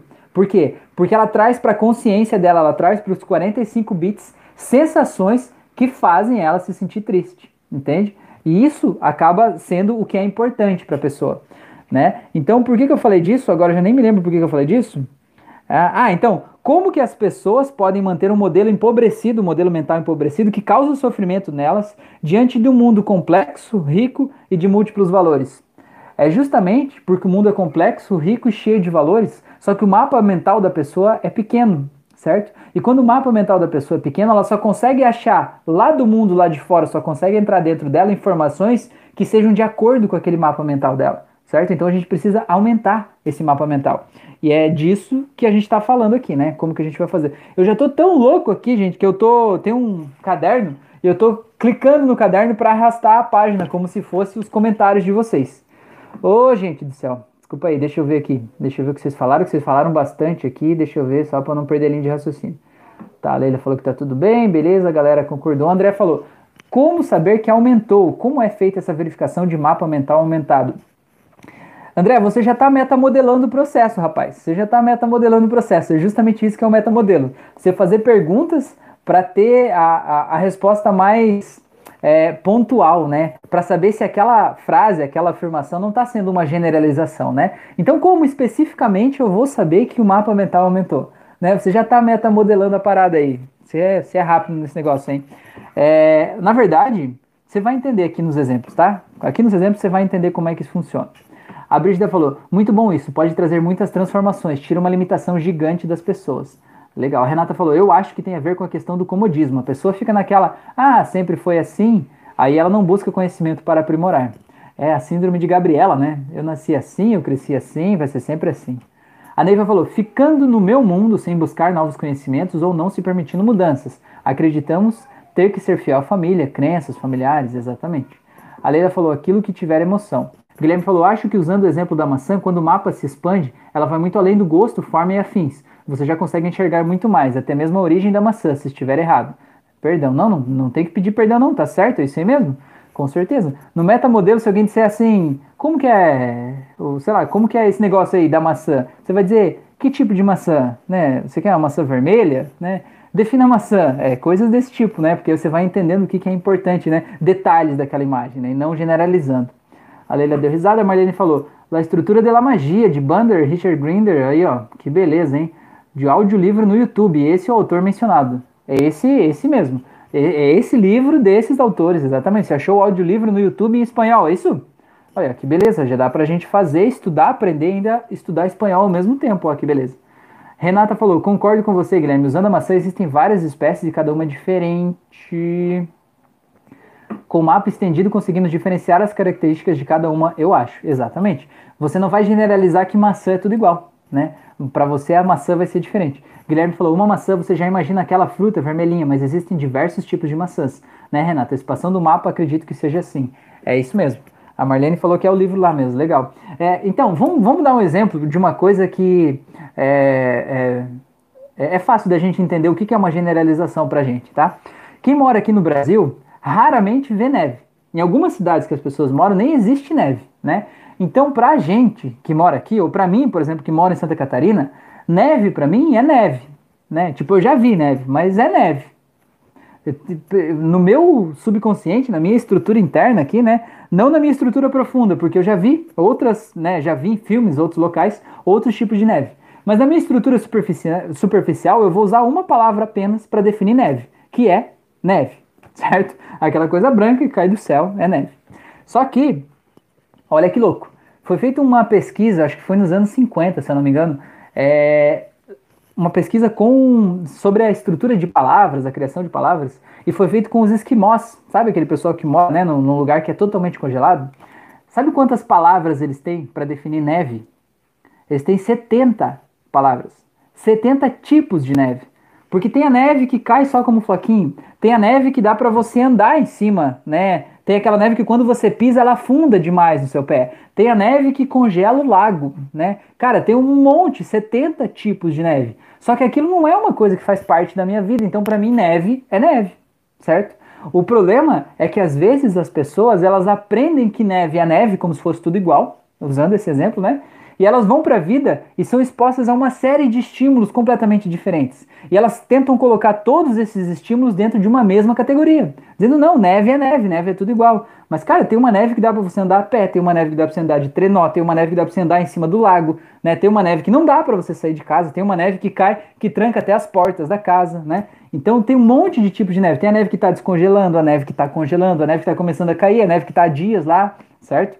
Cada uma dessas tem um nome diferente, né? Eu não sei os nomes, porque não é uma dor minha, entende? Então, expandir o mapa é a gente conseguir parar de tentar generalizar toda a neve que existe no mundo e colocar dentro daquela informação que eu tenho aqui dentro do meu mapa, né? A gente passar a analisar o mundo, interpretar as coisas sem distorcer tanto, sem omitir tanto e sem generalizar tanto. Esse é o grande ponto aqui. É, a Renata fazendo poesia. Tanto que não existem dois flocos de neve iguais. Olha só, coisa mais fofa, hein, Renata? Muito bem, muito bom. Tá, vamos lá então. É, até me perdi aqui. Tá, então vamos lá. Como que a gente usa isso na prática, o metamodelo, certo? Como que a gente vai metamodelar as pessoas numa sessão de terapia? Como que a gente vai fazer isso acontecer na prática para fazer as coisas ali é, é, ajudar a aumentar o mapa do meu paciente. Ah, deixa eu ver, a Neiva falou. Eu não disse que você ia me tirar as dúvidas? Pois então, tô entendendo tudinho, viu? Que bom, Leila. Ah, o Guilherme falou, sim, fora o granizo e etc. Pois é, então o granizo é água congelada também é um tipo de neve, de certa forma, né? Tem tudo isso, tem um monte de coisa, né? Tem o granizo pequeno, o granizo grande, né? Tá, vamos lá. Na prática, na prática, como é que você vai ajudar a expandir o mapa mental da pessoa que você está atendendo, ou que você está falando, do teu filho, do teu amigo, do sei lá quem que você está falando aí, certo? Então, é basicamente apurando os seus olhos, os seus ouvidos, a sua percepção, a sua anteninha interna, para encontrar na frase que a pessoa está falando o que, que tem de omissão, de distorção e de generalização. É simples assim. Dá para ser difícil, tá? Sempre dá para ser mais difícil do que é. Né? Eu não sei se tem alguém, que, alguém aqui que é formado em administração, mas o pessoal da administração gosta muito de fazer isso. Sempre dá para deixar muito difícil uma coisa muito simples né? Quem é da administração adora fazer isso, né? Criar um monte de termo e criar um monte de processo, um monte de coisa para deixar difícil uma coisa simples, né? Deixar complexo, rebuscado ali, né? Mas então, eu vou te dizer do jeito simples. E no PDF que eu vou mandar, se você me pedir lá no Instagram, eu te mando, tá? É, aí eu te mando um jeito mais difícil, tá? Existe uma tabela que essa tabela, ela coloca lá, não, não me lembro se são 12 ou são 14 tipos de problemas de metamodelo, digamos assim. Tipos de estrutura da frase da pessoa que podem estar tá evidenciando um determinado problema que ela está escondendo ali, o que ela está é, mostrando ali, que seja uma omissão, uma distorção, uma generalização, certo? Nesse PDF lá vai ter tudo isso. Agora, qual é o problema de eu vir aqui passar uma tabela para vocês, ou eu ler uma tabela, ou eu dizer que tem a omissão é, por falta de referencial, ou omissão por falta de é, de um sujeito, não, de substantivo, né? É, cara, eu não sou professor de língua portuguesa e eu, eu, eu sei que na vida real a gente não vai olhar isso, né? A gente vai olhar o que acontece. Então eu parto do pressuposto que se você entender isso e apurar os seus ouvidinhos lindos, você vai estar tá preparado na hora que você precisa estar tá preparado para saber o que fazer, certo? Então é basicamente você saber aonde é que está a omissão, a distorção e a generalização. A Nereida falou, não consigo baixar o Instagram. Não, Nereida, você pode me mandar no, no Facebook ali que a gente já tá conversando, ou no WhatsApp, tanto faz. Tá, tá de boa, tá? Manda uma mensagem lá que a gente já, eu te mando. É, então vamos lá. Vou dar um exemplo aqui, tá? A pessoa chega para você, toda cheia de problemas, e diz assim: Ai, o meu problema é que ninguém me ama. Vocês já acharam o problema dessa frase ou preciso explicar mais? Quem é ninguém? Será que realmente ninguém te ama? Nenhuma pessoa do mundo te ama, né? É, tem uma série de formas da gente perguntar para a pessoa coisas que façam ela aumentar esse mapa. O importante, o mais importante aqui de tudo, é que, por exemplo, ninguém me ama é uma crença. E a crença não aceita ser atacada. A crença não aceita ser contrariada. Se uma pessoa vier com uma crença dessa, dizer ninguém me ama, e você disser assim, não, é claro que as pessoas te amam, a pessoa vai se colocar na defensiva e ela vai querer te provar de todas as formas possíveis que ela tá certa e que ninguém ama ela no mundo. Então você nunca ataca uma pessoa, você nunca põe ela contra a parede, né? Você sempre entra no mapa da pessoa e se faz de curioso, né? Porque você, afinal de contas, você só está pedindo mais informações para que ela te explique com mais detalhes essa frase, certo? Então o jeito certo é assim, por exemplo, a pessoa chega e diz assim, ninguém me ama. Aí você diz assim, sério? E como é que você sabe disso? Cara, se perguntar como é que você sabe disso, a pessoa vai ter que pensar, como que eu sei que ninguém me ama? Né? Ela vai ter que pensar para te responder. Ela vai dizer assim, ah, porque as pessoas não me dão atenção. Aí você diz, ah, e, e quem que não te dá atenção? E aí você já consegue ir aprofundando um pouco mais, porque às vezes não é ninguém, né? Às vezes é uma pessoa específica que ela está tendo um certo distanciamento, né? Ah, porque as pessoas não me dão atenção. É, ah, e quem que não te dá atenção? Ah, todo mundo. Ah, mas todo mundo quem? Ah, é o meu marido ou a minha esposa não me dá atenção. Ah, interessante. Bom, a gente já. Veja bem, só fazendo essas perguntas, a pessoa saiu de uma afirmação: ninguém me ama, para chegou num determinado momento que é o marido que não está dando atenção, certo? Muito bem. Aí você pergunta assim: e de que forma que você sente que ele não te dá atenção? Porque a pessoa vai ter que te explicar como que ele não te dá atenção, de que forma você se sente sem receber a atenção dele. Ah, eu sinto que quando eu tento falar com ele, ele, sei lá, fica no celular e, e, e dá mais atenção para as outras pessoas do que para mim. Certo? Aí você olha para a pessoa e diz assim: então, é, você sente que pelo fato dele olhar para o celular mais do que para você, isso significa realmente que ele não te ama, certo? Porque foi isso que a pessoa falou. Você está falando que ela disse de um outro jeito. E quando você fala isso, ela vai parar para pensar e vai dizer: pera, mas o fato dele mexer no celular não quer dizer que ele não me ame, né? Ela vai se dar conta disso, certo? E você usa o, o digamos assim, você está conduzindo essa estrutura superficial dela, você está conduzindo a lógica e a razão dela para mergulhar mais a fundo lá na estrutura profunda dela, para ela encontrar outras informações que estão lá dentro que contradigam aquela generalização que ela trouxe lá do começo, entende? Daí ela vai dizer assim: ah, é, não, na verdade não quer dizer que ele não me ame porque ele mexe no celular muito tempo, né? mas de certa forma, ela vai dizer assim que é, ela se sente sozinha. Você vai dizer, ah, muito bem, então é porque você se sente sozinha, né? E de que forma você se sente sozinha? E a pessoa vai trazendo mais informações a respeito de como ela se sente sozinha. E no final das contas, ela vai dizer assim, ah, eu me sinto sozinha desse desse jeito em tal e tal momento, né? Até você chegar no fim dessa argumentação, né? Aí quando você entender o que, que aconteceu, a gente partiu do mapa mental de ninguém me ama para eu me sinto sozinha nesse nesse momento em casa quando meu marido faz isso. Olha a diferença que acontece, certo? Ela tinha um mapa mental que fazia ela se sentir triste, deprimida, como a gente falou lá no começo. Ela ficava vendo um filme na cabeça dela que ninguém ama e passa a ver um filme muito melhor, percebendo que existem alguns momentos em que uma pessoa é, faz ela talvez não se sentir com a mesma atenção que ela achava que merecia, ou que ela estava se sentindo sem ganhar a atenção necessária naquele momento. Só que quando ela percebe que ela naquele momento ela não está ganhando aquela atenção, ela percebe também que existem outros momentos em que ela está ganhando atenção, certo? Outra forma de você perguntar é quando ela diz assim, ah, eu sinto que meu marido não me ama, né? Ah, e, e, e você pode perguntar assim, mas ele te disse isso? Tá? Porque quando você pergunta se ele te disse isso, a pessoa vai ter que pensar, não, ele não disse isso, mas ele está tendo comportamentos que me fazem pensar assim, Ótimo, que bom. E que comportamentos são esses que fazem você pensar assim? E a pessoa vai descrevendo esse comportamento. Ela vai dizer, ah, é porque ele faz tal coisa, né? É, ele fica até tarde no trabalho. Aí você pergunta, então quer dizer que se ele ficar até tarde no trabalho, quer dizer que ele não te ama? E aí a pessoa vai vendo as contradições, as generalizações, né, as omissões que ela está tendo naquele mapa. E isso faz ela aumentar o mapa dela. Não é você que aumenta o mapa da pessoa. Você vai conduzindo ela dentro da própria mente dela para achar outras respostas que façam ela ver aquele assunto de uma forma um pouco maior, entendeu? Deixa eu ver o que vocês falaram aqui, que vocês falaram bastante coisa aqui, para não me perder. Tá. É, o Guilherme falou, ela está generalizando. Ninguém. Existem 7 bilhões de pessoas no mundo. Impossível não ser amado por ninguém.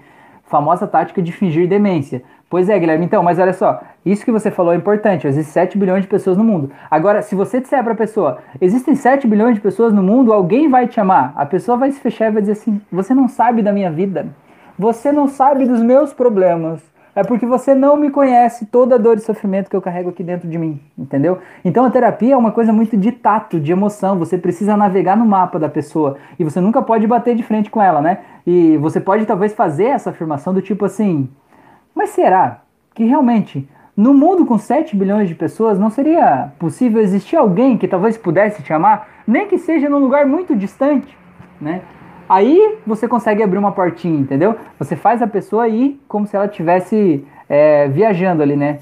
Beleza, o Guilherme falou, usar o argumento que existem diversas formas de se amar seria uma boa também? Então, é exatamente esse, é por isso que a gente pergunta, Guilherme, mas como, de que forma especificamente você sente que não está sendo amada? Porque aí você vai perceber para a pessoa o que é a demonstração de amor que ela está esperando, certo? No mapa mental dela, no nosso mapa mental, a gente espera que as pessoas demonstrem amor pra gente de um jeito muito específico. Não, eu queria que a minha esposa, quando eu chego em casa, ela fizesse um cafuné na minha cabeça aqui na nuca, com eu deitado, com a cabeça virada para a esquerda e tal. Mas ela não faz, ela faz na minha barriga. Eu digo assim, mas você já falou para ela que você gosta que ela faça isso? Não, não falei, mas ela tinha que saber. E de que forma você acha que ela tinha que saber? Né? Você já disse para ela? É, são exemplos que eu estou dando, né, de que a gente espera muitas coisas de um jeito muito específico da, das pessoas e a gente não fala para elas que a gente espera aquilo, né? Então perguntar para a pessoa como especificamente você gostaria de ser amado. Daí a pessoa vai te dar detalhes e você vai fazer assim, ela perceber que ela está sendo amada pela outra pessoa, mas talvez de um jeito que não é o que ela esperava mas que se a pessoa fez um cafuné na barriga dela, não é na cabeça, mas é na barriga, mas ainda assim, o fato da pessoa estar tá fazendo cafuné está mostrando que ela gosta dessa pessoa e que ela está enviando uma energia boa, de amor tal, né? E você está ampliando o mapa da pessoa, porque ela passa a não só esperar ser amada com o cafuné na cabeça, mas também o cafuné na barriga entra dentro da, da distorção ali, né? Do amor, certo? Porque ela estava omitindo o cafuné na barriga, porque não é o que ela queria, ela queria outra coisa. Entende? Então, não sei se faz sentido para vocês, mas é assim que a gente vai aumentando o mapa das pessoas, fazendo perguntas e nunca indo contra a pessoa. É, o Guilherme falou: o amor é muito padronizado, um senso comum. Exatamente. A Renata falou o famoso drama, é porque eu disse que você não sabe como é meu mundo, você não sabe como é minha vida, né? Quem não conhece uma pessoa assim, né? A vítima do mundo, né? O Guilherme falou: eu já disse muito isso, eu sempre fui refutado de forma contundente na psicanálise, eu ficava estressado. Pois é. Então, mas é, é, é, é um problema profissional você ir contra o teu cliente. Você nunca pode ir contra, né? Você tem que sempre ir a favor. Até quando eu percebo, por exemplo, numa sessão de hipnose, eu percebo que o problema da pessoa é X, certo? Você vê claramente que o problema da pessoa é X. Eu não posso dizer para a pessoa, olha, o teu problema é esse. Eu não posso dizer isso, porque não cabe a mim dizer. E se eu disser isso, a pessoa vai se sentir ofendida, vai se sentir invadida, e ela vai se fechar, ela vai relutar para me mostrar que o problema não é aquele, certo? Então como é que eu digo, por exemplo, quando eu percebo que o problema da pessoa é X lá, né? Eu pergunto assim: você não acha que talvez pode ser possível que você esteja sentindo um pouco de tal coisa? Cara, isso isso é, é, suave, é sensível. Isso permite que a pessoa aceite com gentileza o que você falou e que ela vá realmente procurar essa resposta dentro dela. E quando ela acha essa resposta por conta própria, lá dentro ela conecta as coisas e essa resposta faz sentido para ela, aquilo aumenta o mapa dela, certo? E se você quiser botar a tua opinião na cabeça da pessoa, a pessoa vai se fechar e vai defender o mapa dela, entende? Então é por isso que o rapport é a coisa mais importante, né? Você ter a conexão e a confiança da pessoa. Tá, vamos lá. A Neiva perguntou de que forma que ele ficava estressado. Tá, deu risada já até porque tá aumentando o mapa, né, Neiva? O Guilherme perguntou, como ele mesmo disse, Neiva, nós tentamos provar de qualquer forma que nossa tese está certa, e sim, não sou amado por ninguém. Então, eu tenho uma, uma pessoa que eu converso bastante com ela por WhatsApp, e ela também, é, ela é muito assim, lógica, racional, ela sempre quer defender o ponto de vista dela, né? E aí eu começo a falar, você não acha que tal coisa? E ela já vem dizendo que não, que não é assim que é tal coisa. Aí esses dias eu falei para ela assim, eu escrevi tal coisa, e antes de eu clicar no enviar, eu escrevi assim, não precisa me provar o contrário, você já ganhou a discussão, você tá certa, tá? Você tá certo. Ela respondeu dando risada e ela se permitiu analisar aquilo que eu falei, né? Porque ela viu o quanto estava sendo ridículo, né? Aquele nosso ponto de vista ali, né? Tá, a Neiva falou que é defesa do ponto de vista, da razão, exatamente. O Guilherme, Guilherme falou, sim, é como ele disse, é um mecanismo de autodefesa, Neiva. Ainda bem que eu me libertei disso. Pois é, a Renata falou, eu era a dramática da turma. Legal, Renata. Ó, a Renata já mostrou que ela aumentou o mapa mental dela porque ela usou o verbo no passado, né? Eu era a dramática da turma, né? Então, das duas, uma. Ou ela não é mais dramática, ou ela mudou de turma. Não é, Renata? Desculpa a piada, mas é que eu não podia deixar passar essa, tá? Depois daquela lá do. Do que que era mesmo? Ah, não me lembro agora. Tá, vamos lá. É, vamos lá. Vamos outra, outros exemplos que eu coloquei aqui. É, outro exemplo aqui que eu, que eu coloquei é, a minha mãe me odeia porque nós discutimos uma vez, né? A minha mãe me odeia porque uma vez a gente discutiu e eu xinguei ela, né? Certo? Essa é uma tem, percebe que tem uma generalização? A minha mãe me odeia, certo? Ou tem uma distorção da realidade, porque a mãe não vai necessariamente só odiar a pessoa. A mãe até pode sentir um sentimento ruim, mas existem outros sentimentos envolvidos numa relação mãe filho. Não só ódio, né? Independente da mãe que for, certo? Existem outras coisas. Será que não tem uma generalização ali? Será que não tem uma omissão? Será que não tem uma omissão, distorção e genera... generalização, né? A generalização seria no caso, uma vez a minha mãe fez um comentário que, que eu senti que ela me odiava. E a partir de então eu generalizo tudo que ela faz, parece que tudo isso é, é, é visto como ódio, né? Certo? Ela me odeia. Então, como que você pode perguntar para uma pessoa assim? Como você pode aplicar o metamodelo numa pessoa que vem com uma frase assim? Você pode perguntar para ela assim: ela disse isso? Ela disse que te odeia? Como exatamente você sabe que a tua mãe te odeia? Ah, minha mãe me odeia porque ela fala coisas ruins para mim. Muito bem. E que coisas ruins a tua mãe fala para você que fazem você achar que ela odeia você? Ah, ela fala que eu sou preguiçoso.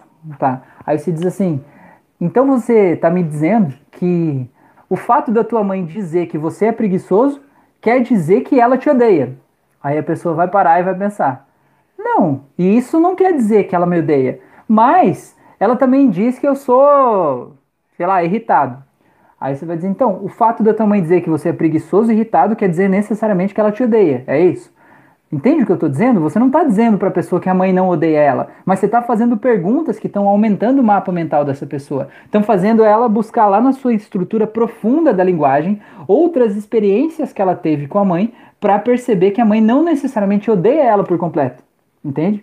E isso a gente faz não é necessariamente hipnose. A pessoa não vai estar tá de olhos fechados fazendo isso, né? Pode estar, tá, mas isso você faz na anamnese. Toda vez que a pessoa vem para uma sessão e na anamnese ela começa com esse discurso vitimista, começa com, com crenças, com generalizações, você já vai fazendo metamodelo na hora, já vai colocando na hora, aumentando o mapa da pessoa, né? Nem deixa para depois, é na hora já. Só é importante que você nunca bata de frente com a pessoa, tá? E se vocês tiverem outras sugestões de frase generalista e outras formas de é, aumentar o mapa da pessoa diante dessa frase, vão escrevendo aí no chat a participação de vocês é muito importante. Isso aqui é o que eu anotei hoje antes da live aqui, né? Mas é, a participação de vocês é muito importante, tá?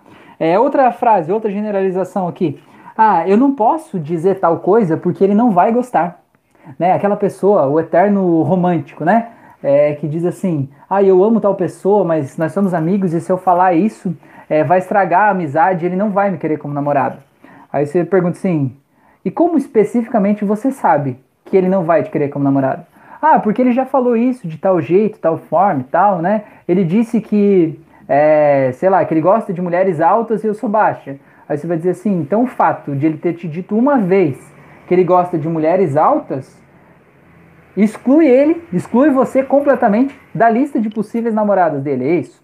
Né? Você vai fazendo a pessoa é, tentar aumentar o mapa dela, né? Tentando perceber o quanto tem de generalizações ali. Você pode perguntar assim, Houve por acaso alguma vez em que ele te fez é, alguma referência à, à, tua beleza, por exemplo? Aí a pessoa, não, houve tal, mas sempre como amigos, né? Porque aí a, a, a distorção já vai distorcer aquele fato, dizendo, não, sempre como amigos. Aí você vai dizer, e de que forma você sabe que essa vez que ele te falou isso foi só como amigos? Né? Você vai fazer a pessoa começar a pensar sobre aquele processo, né? Eu não estou dizendo aqui que você vai necessariamente fazer a pessoa ficar com uma outra pessoa. Eu estou dizendo que você precisa aumentar o mapa mental da pessoa para ela observar o que ela está sentindo, o que ela está pensando e observar as generalizações e distorções e omissões que estão presentes nas frases que ela está falando, entende? Então esse que é o caminho, né? Isso que é o metamodelo. Deixa eu ver o que mais vocês falaram aqui. Ah, A Leila deu risada lá, a Renata falou que a mãe falou que mudou de turma. É isso aí. É, a Niva falou, eu já falei mil vezes. Que bom, Renata, tá? A mudança é visível. Legal. O Guilherme falou, eu era estudante de direito. Na faculdade a gente aprende a contestar tudo. Pois é, né? O estudante de direito, ele, ele aprende justamente a buscar o porquê daquilo ali, né? Já vem com metamodelo padrão, né? É, o Guilherme falou, Rafael deve ser sagitariano, não perde a piada. Não, pior que não, eu sou de peixes. A Neiva falou, fui administradora, também tinha que defender. Pois é, Neiva. Então a Neiva sabe como dá para complicar muito mais um processo simples, né? A administração gosta disso, né? Tipo, essa caneca tá aqui e o processo dela vindo daqui para cá dá pra gente fazer um, um livro explicando como que é esse processo, né? Descrevendo todas as etapas. Eu acho que isso é legal porque acaba meio que padronizando processos, né? Mas na relação entre o mundo é, da teoria e o mundo da prática existe uma disparidade muito grande, né? E eu não estou falando mal de administrador nenhum, tá? Não vem me crucificar, crucificar que eu adoro administração, né? Tenho bons amigos administradores, tá tudo bem, só estou fazendo um paralelo. O Guilherme falou, Rafael, eu pergunto o que significa o ódio para a pessoa, seria uma forma aplicável também? Ou parece que estou tentando mudar a concepção dela sobre a emoção em questão? Cara, você perguntar o que é o ódio, talvez faça ela devagar demais, sabe? Faça ela viajar um pouco no mundo, filosofar demais e sair da questão. Mas você pode perguntar para ela assim: como especificamente você sente o ódio? Porque você traz para o mundo dela, para o mapa dela. Ah, eu sinto ódio quando a pessoa me diz isso. Ou tipo, quando a pessoa fala tal coisa, eu sinto uma raiva crescendo aqui no meu estômago, borbulhando e tal. E aí você tem uma relação de como o ódio se manifesta no corpo dela sabe? Em que situações que ela costuma sentir ódio? Se ela já percebeu que algumas pessoas especificamente causam ódio nela, né? E isso vai fazendo a pessoa trazendo essas sensações. Porque se ela disser assim, não, eu percebo que, ah, tem uma pessoa, principalmente no meu trabalho, que só de eu ver ela eu fico com raiva. Veja bem, a gente já tira aquele mapa mental de tudo me dá ódio, todas as pessoas me dão ódio, eu prefiro animais do que gente, né? Eu prefiro a natureza do que pessoas a gente tira de lá, a gente tem uma pessoa e diz assim: não, o que me dá ódio principalmente é o fulano. Então você pode perguntar: então, se você de alguma forma pudesse não sentir ódio por essa pessoa, isso ia diminuir de uma forma grande a forma, a quantia de ódio que você acaba sentindo no teu dia a dia, aí com certeza, se aquela é a pessoa que mais causa ódio, ela tem que te dizer: ah, com certeza. Então tudo bem. Então o que, que a gente faz? A gente cria é, analogias de situações, né? Ou seja, você está dizendo, se diminuir o ódio que você sente pela pessoa X, vai diminuir a quantia de ódio que você sente em relação ao teu dia a dia. Quando a pessoa te disser sim, você criou uma condição. Que quando você fizer a hipnose com a pessoa e você fizer, sei lá, um chocolate godiva, fizer o que for, e diminuir o ódio que ela sente por aquela pessoa, o subconsciente dela automaticamente vai diminuir a quantia de ódio que ela sente de uma forma geral no seu dia a dia, porque ela aceitou aquela condição lá no começo, certo? E o nosso cérebro ele é muito bom em cumprir as promessas. E ele prometeu, né, dizendo assim, ó, se diminuir o ódio que eu sinto por essa pessoa, vai diminuir consideravelmente o nível de ódio que eu sinto. Então, se você fizer a tua parte e diminuir o ódio daquela pessoa, o resto vai acontecer por tabela, né? Vai acontecer por consequência. Legal, né? É interessante isso, né? Tá. A Neiva falou, olha, beleza. Então tá, deixa eu ver outra coisa que eu anotei aqui pra vocês. É... A outra pergunta aqui. Ah, a, um, fulano de tal não demonstra amor. Aí você pode perguntar, de que forma especificamente ele não demonstra amor? Ou de que forma especificamente você gostaria de receber amor, né? E aí você vai ter qual é o mapa da pessoa e ajudar ela a aumentar esse mapa, né? A outra aqui, todo mundo me odeia, já falei antes. É outra coisa, e essa é uma coisa que, que eu falo que para mim foi uma coisa muito difícil e eu me policio muito ainda hoje em relação a isso, que é as frases de obrigação. Eu tenho que fazer isso. Eu sou obrigado a fazer tal coisa. Gente, ninguém é obrigado a fazer nada. Se você tem um papel aí para anotar isso, anote isso. Eu não sou obrigado a fazer nada, tá? Aí você vai dizer assim: "Não, Rafael, mas é porque você não sabe da minha vida. Você está viajando, porque eu tenho um monte de obrigações para fazer aqui, né? Eu tenho um monte de coisa que eu tenho que fazer." Não. Você não tem que fazer. Você quer fazer. E são coisas completamente diferentes, tá? Aí você vai dizer assim: não, mas existem coisas que eu sou obrigado, você não sabe, eu sou obrigado a fazer. Então vamos para uma coisa bem exagerada, bem esdrúxula. Rafael, essa coisa que você está falando não se aplica ao mundo real, isso é só no mundo da imaginação. Por exemplo, eu tenho que pagar a conta de luz, senão vão cortar a luz aqui da minha casa, certo? Aí você pergunta assim, você pensa assim: você tem que pagar a conta de luz? Ou você quer pagar a conta de luz para que você tenha a comodidade de ter energia elétrica na tua residência? Tá, imagina uma pessoa no século 21 agora sem luz elétrica na sua casa, como que ela vai viver sem internet? Tudo bem. O importante é que você perceba que ter luz na tua casa é uma escolha sua. E essa escolha gera uma consequência, uma responsabilidade, que é pagar aquela conta. Mas você não tem que pagar a conta de luz. Você entende a diferença? Isso muda completamente o nosso mapa mental. Tira a gente de um mundo vítima Sabe, o mundo em que a gente é vítima. A gente é vítima dos boletos, a gente é vítima do aluguel, do financiamento, da conta de luz, da escola. A gente é vítima de tudo, a gente tem que comprar tal coisa e tal. A gente não tem que nada. Tudo que a gente faz, a gente faz porque a gente ganha algo. A gente ganha algo em troca. Ah, eu tenho que suportar a minha esposa. A minha esposa é uma chata, eu tenho que suportar ela. Você não tem que suportar ela. Você tá com ela porque você tem algum ganho positivo, algum ganho secundário em estar tá junto com essa pessoa, certo? Então, o nosso papel enquanto terapeuta é ajudar a pessoa a perceber qual é o ganho secundário que ela tem em fazer aquela coisa que ela acha que é a obrigação dela. E fazer ela perceber que ela está fazendo aquilo porque ela quer fazer aquilo ali. Né? Não porque ela é obrigada a fazer aquilo. Eu não estou dizendo que você vai ser um terapeuta é, que vai criar divórcio, né? Você vai dizer, não, você não tem que ficar com teu marido, separa do marido né? Não, não, não é esse o objetivo. O objetivo é fazer a pessoa entender que tudo que ela faz, ela faz porque ela ganha algo. Nem que aquele algo seja ela ser reconhecida por um determinado, um determinado grupo de pessoas, ela tem uma determinada vantagem de alguma forma, em algum momento, em algum lugar, certo? Mas ela ganha algo e ela faz algo porque ela ganha algo, é o ganho secundário. E então, por exemplo, a pessoa diz assim: "Ah, eu tenho que aturar o chato do meu marido", né? Aí você tem, pode perguntar assim, vamos metamodelar, né? De que forma o seu marido é chato? Né?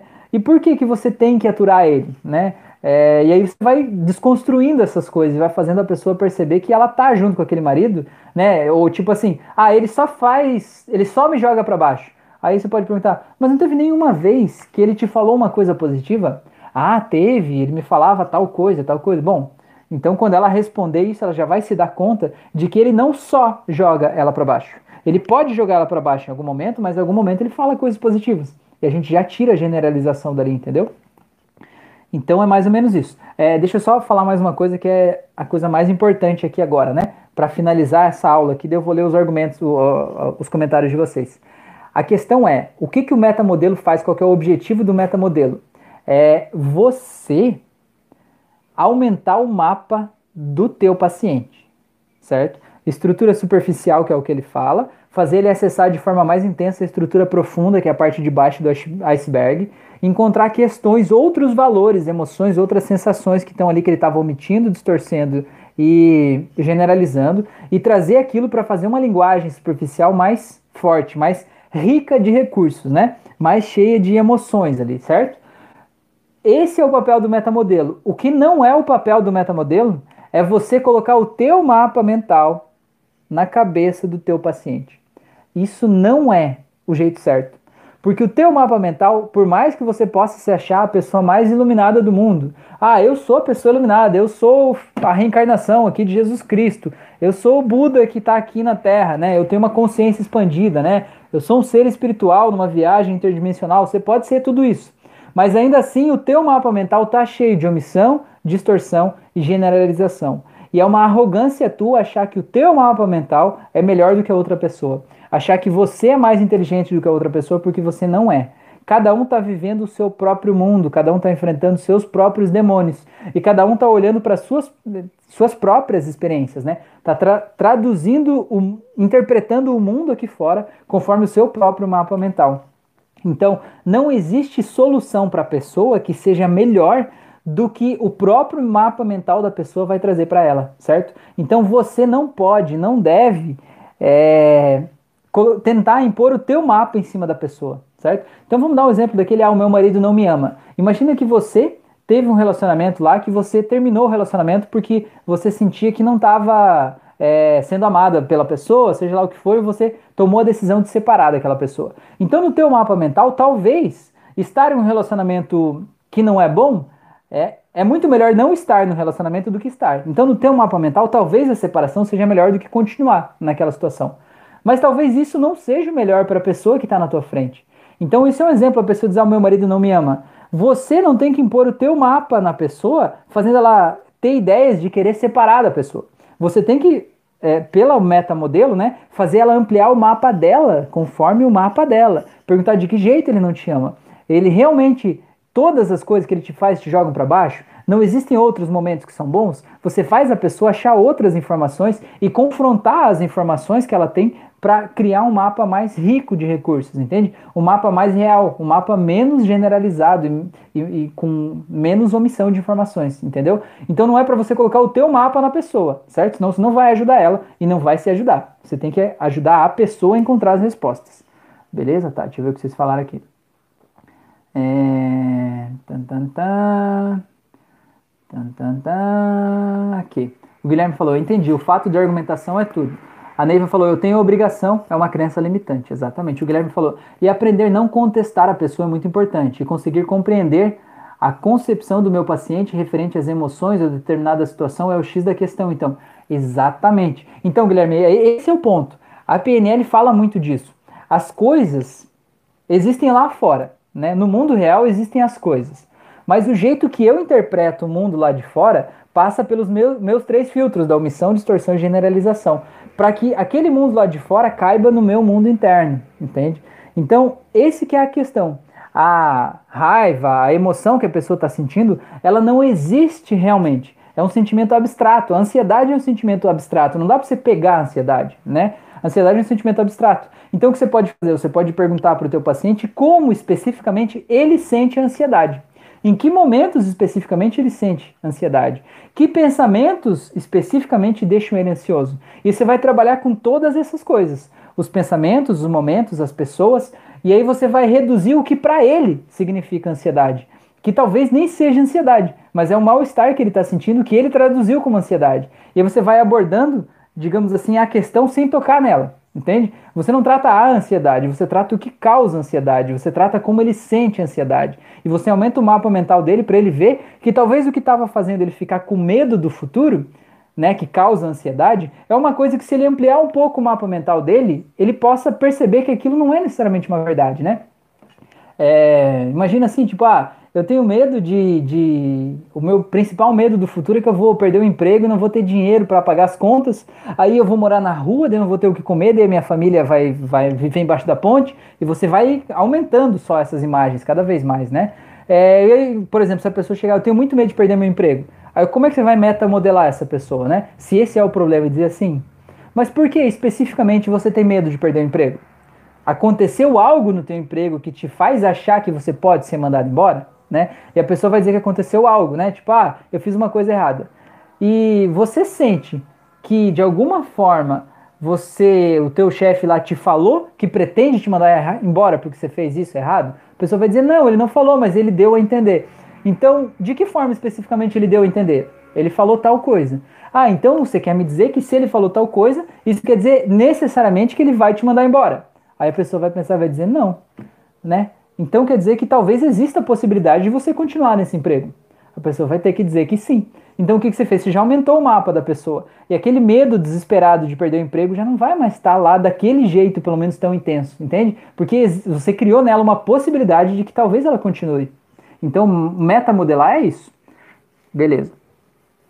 A Neiva perguntou: tem outra opção, né? Que recurso falta no caso de uma pessoa, né? Se se ela precisa tomar uma decisão, ela está com medo daquilo, né? Tem outra opção de tomar uma decisão, né? Tem outra forma de ir. Que recurso te falta para fazer o que você precisa fazer, né? Às vezes a pessoa falta coragem de ir lá e fazer o que ela precisa fazer, né? Então, que recurso falta? Então vamos buscar lá no passado um momento de coragem, vamos ancorar aquilo e trazer para a situação presente para ela poder fazer o que precisa, né? O Guilherme falou: vou pôr no status, não sou obrigado a nada. É isso aí, Guilherme, é isso aí, não sou obrigado a nada. Maria Castilho, boa noite, seja bem-vinda. A Fran tá dando boa noite. Neiva falou: não sou obrigada a nada. Meu pai, minha mãe e as pessoas ao meu redor não têm obrigação comigo. E nem você com eles. Guilherme falou boa noite, Maria. Neiva falou boa noite. Fran falou, a Maria falou: Fran, adormeci. Que bom, Maria, coisa boa, coisa mais querida. O Guilherme falou: livre-arbítrio se aplica nisso também. Acredito, acredito isso. Tudo é questão de escolha. Exato. Não, tudo é questão de escolha. A questão do meta. Aí vem mais uma coisa que a PNL fala. A gente sempre toma Olha só, pega isso como isso é importante, para a gente entender até de livre-arbítrio, para a gente entender até de espiritualidade e para a gente entender até da nossa evolução espiritual enquanto pessoas. Pega essa, essa é muito importante. Ah, os criadores da PNL falam o seguinte, que a gente sempre toma as melhores decisões, a gente sempre faz as melhores escolhas quando a gente está num estado cheio de recursos positivos, certo? Então imagina aí aquele dia que você teve um dia incrível, sabe? Um dia que você se sentiu inteligente, se sentiu bonito, se sentiu saudável, se sentiu próspero, sentiu que a vida estava fluindo para você, você estava rindo à toa, sabe? Aquele dia que você estava bem. Naquele dia, naquele estado de recursos, você sempre toma as melhores decisões, as decisões que fazem bem para você, que te elevam e que fazem você sentir bem. Todas as vezes que você toma decisões ruins, é porque você está no estado de recursos ruim, certo? Então, se você toma uma decisão, por exemplo, imagina aí, um dia que você falou uma coisa que agrediu uma pessoa, que você xingou alguém e a pessoa ficou se sentindo mal porque você xingou ela. E você se sentiu mal porque a pessoa se sentiu mal.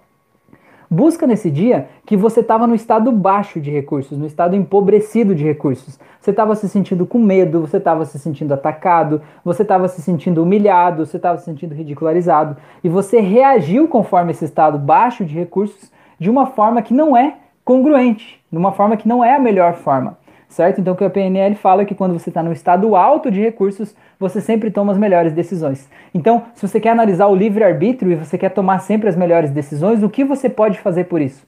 Se manter sempre num estado melhor de recursos. E como você faz isso? Cuidando dos seus pensamentos não interagindo com os pensamentos de merda que entram na sua cabecinha. Quando entrar um pensamento ruim, pega ele como se fosse um passarinho e joga fora e diz: Eu não quero você aqui, certo?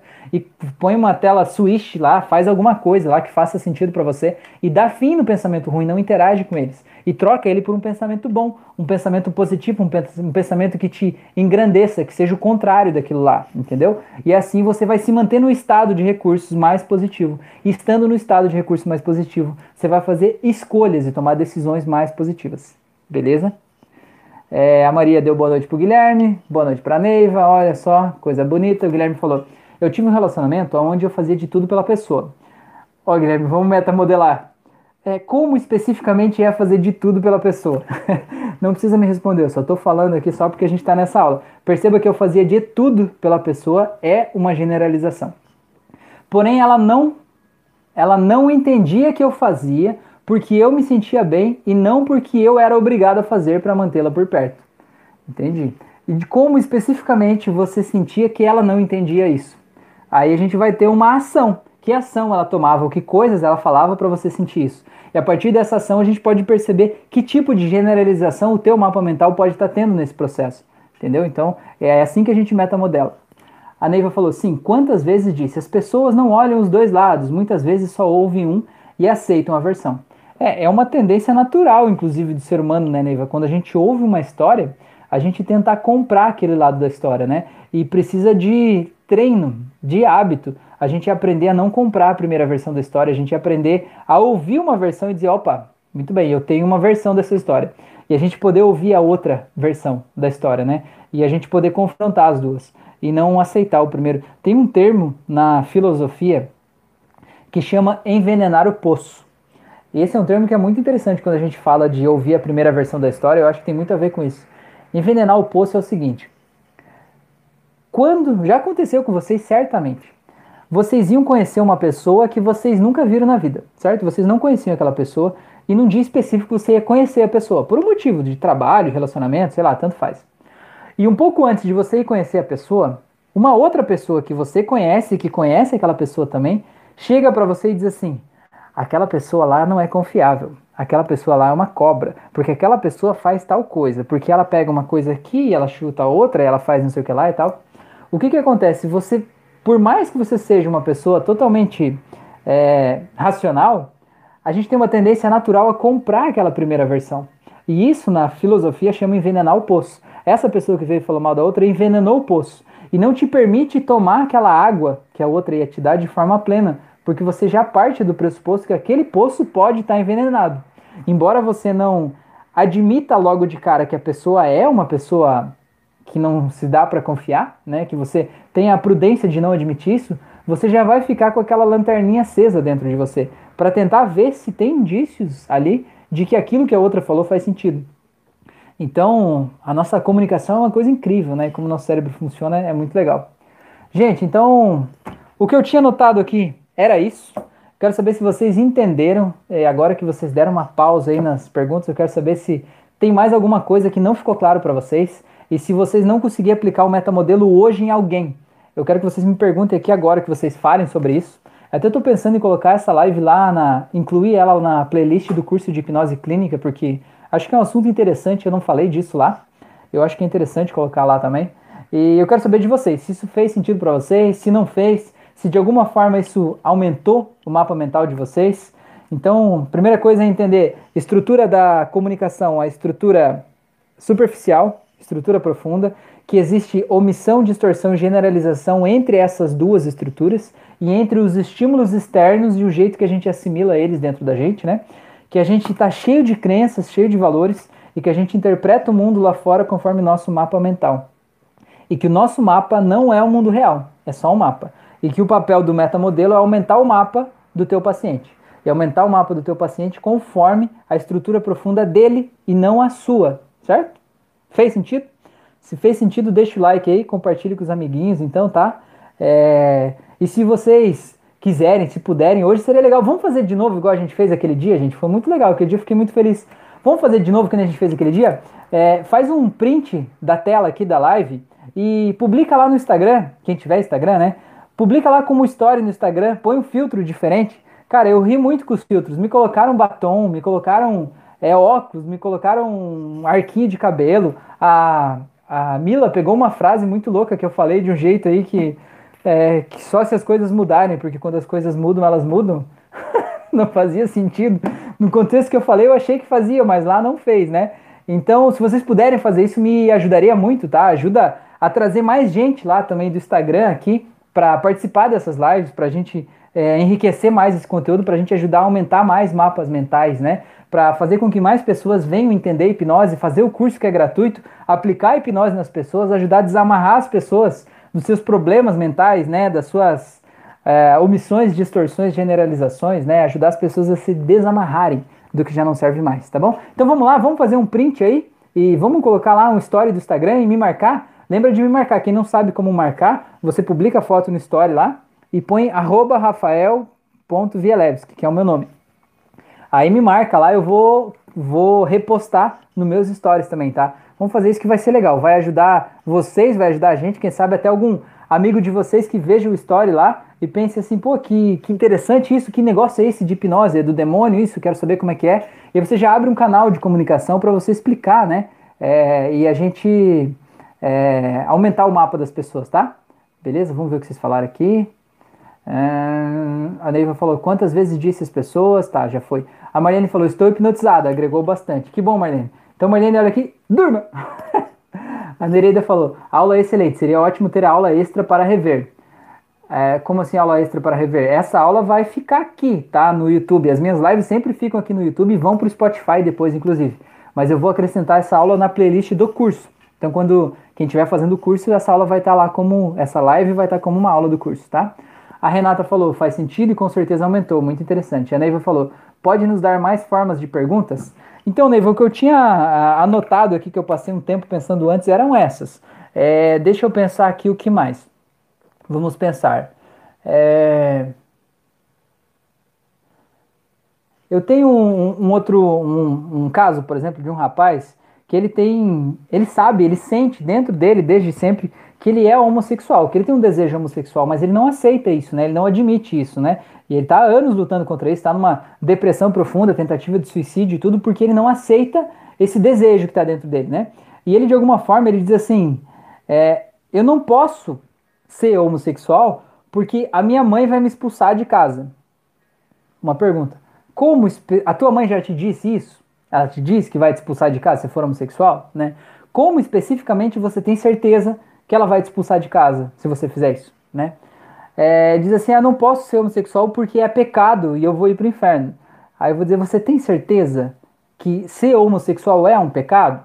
Né? Isso não tem a ver com discussão ideológica, religiosa, não tem nada a ver com isso. Tem a ver com o mapa dele, certo? Não importa o que o mundo diz sobre isso, não importa nada, importa o mapa dele. A gente está conversando um a um. Estou dando o exemplo de metamodelar uma pessoa, né?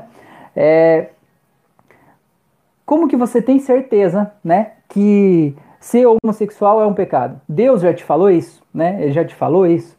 Não, tal, né? Aí, inclusive, para essa pessoa especificamente, que ela é da religião católica, eu peguei uma frase do Papa Francisco que ele fala, né, uma entrevista que ele deu, que ele fala exclusivamente, especificamente, que as pessoas, que a igreja deve aceitar as pessoas independente da sexualidade delas, né? E mandei para ele. Então eu entendo que isso é uma forma também de aumentar o mapa mental dele, já que é a religião onde ele está, o sistema de crenças dele, o líder desse sistema de crenças disse lá, né, que a pessoa não deve ser excluída da igreja em função da sexualidade ou em função da homossexualidade. Então são formas sutis da gente conseguir aumentar o mapa dessas pessoas, né?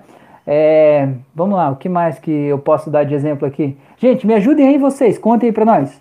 É, eu vou deixar vocês falar porque fica mais interativo, tá? Então falem vocês aí quais outras perguntas vocês veem uma omissão, distorção e generalização que a gente pode dar um outro encaminhamento para elas. Mesmo que você não saiba o encaminhamento ainda, põe a pergunta aqui e a gente constrói em conjunto, tá bom?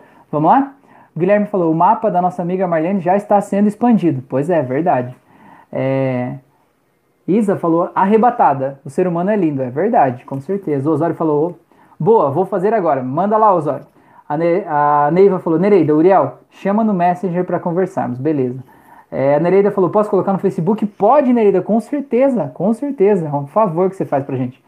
Beleza? A Neiva colocou um soninho ali porque eu falei durma. O Guilherme falou: olha aí, meta modelado se aplicando, meta modelo se aplicando na minha vida. Pois é, olha aí. A Nereida falou: ok, Neiva. A Neiva falou: como, quando e de que forma? A Renata falou: como pode melhorar? Essa é uma pergunta.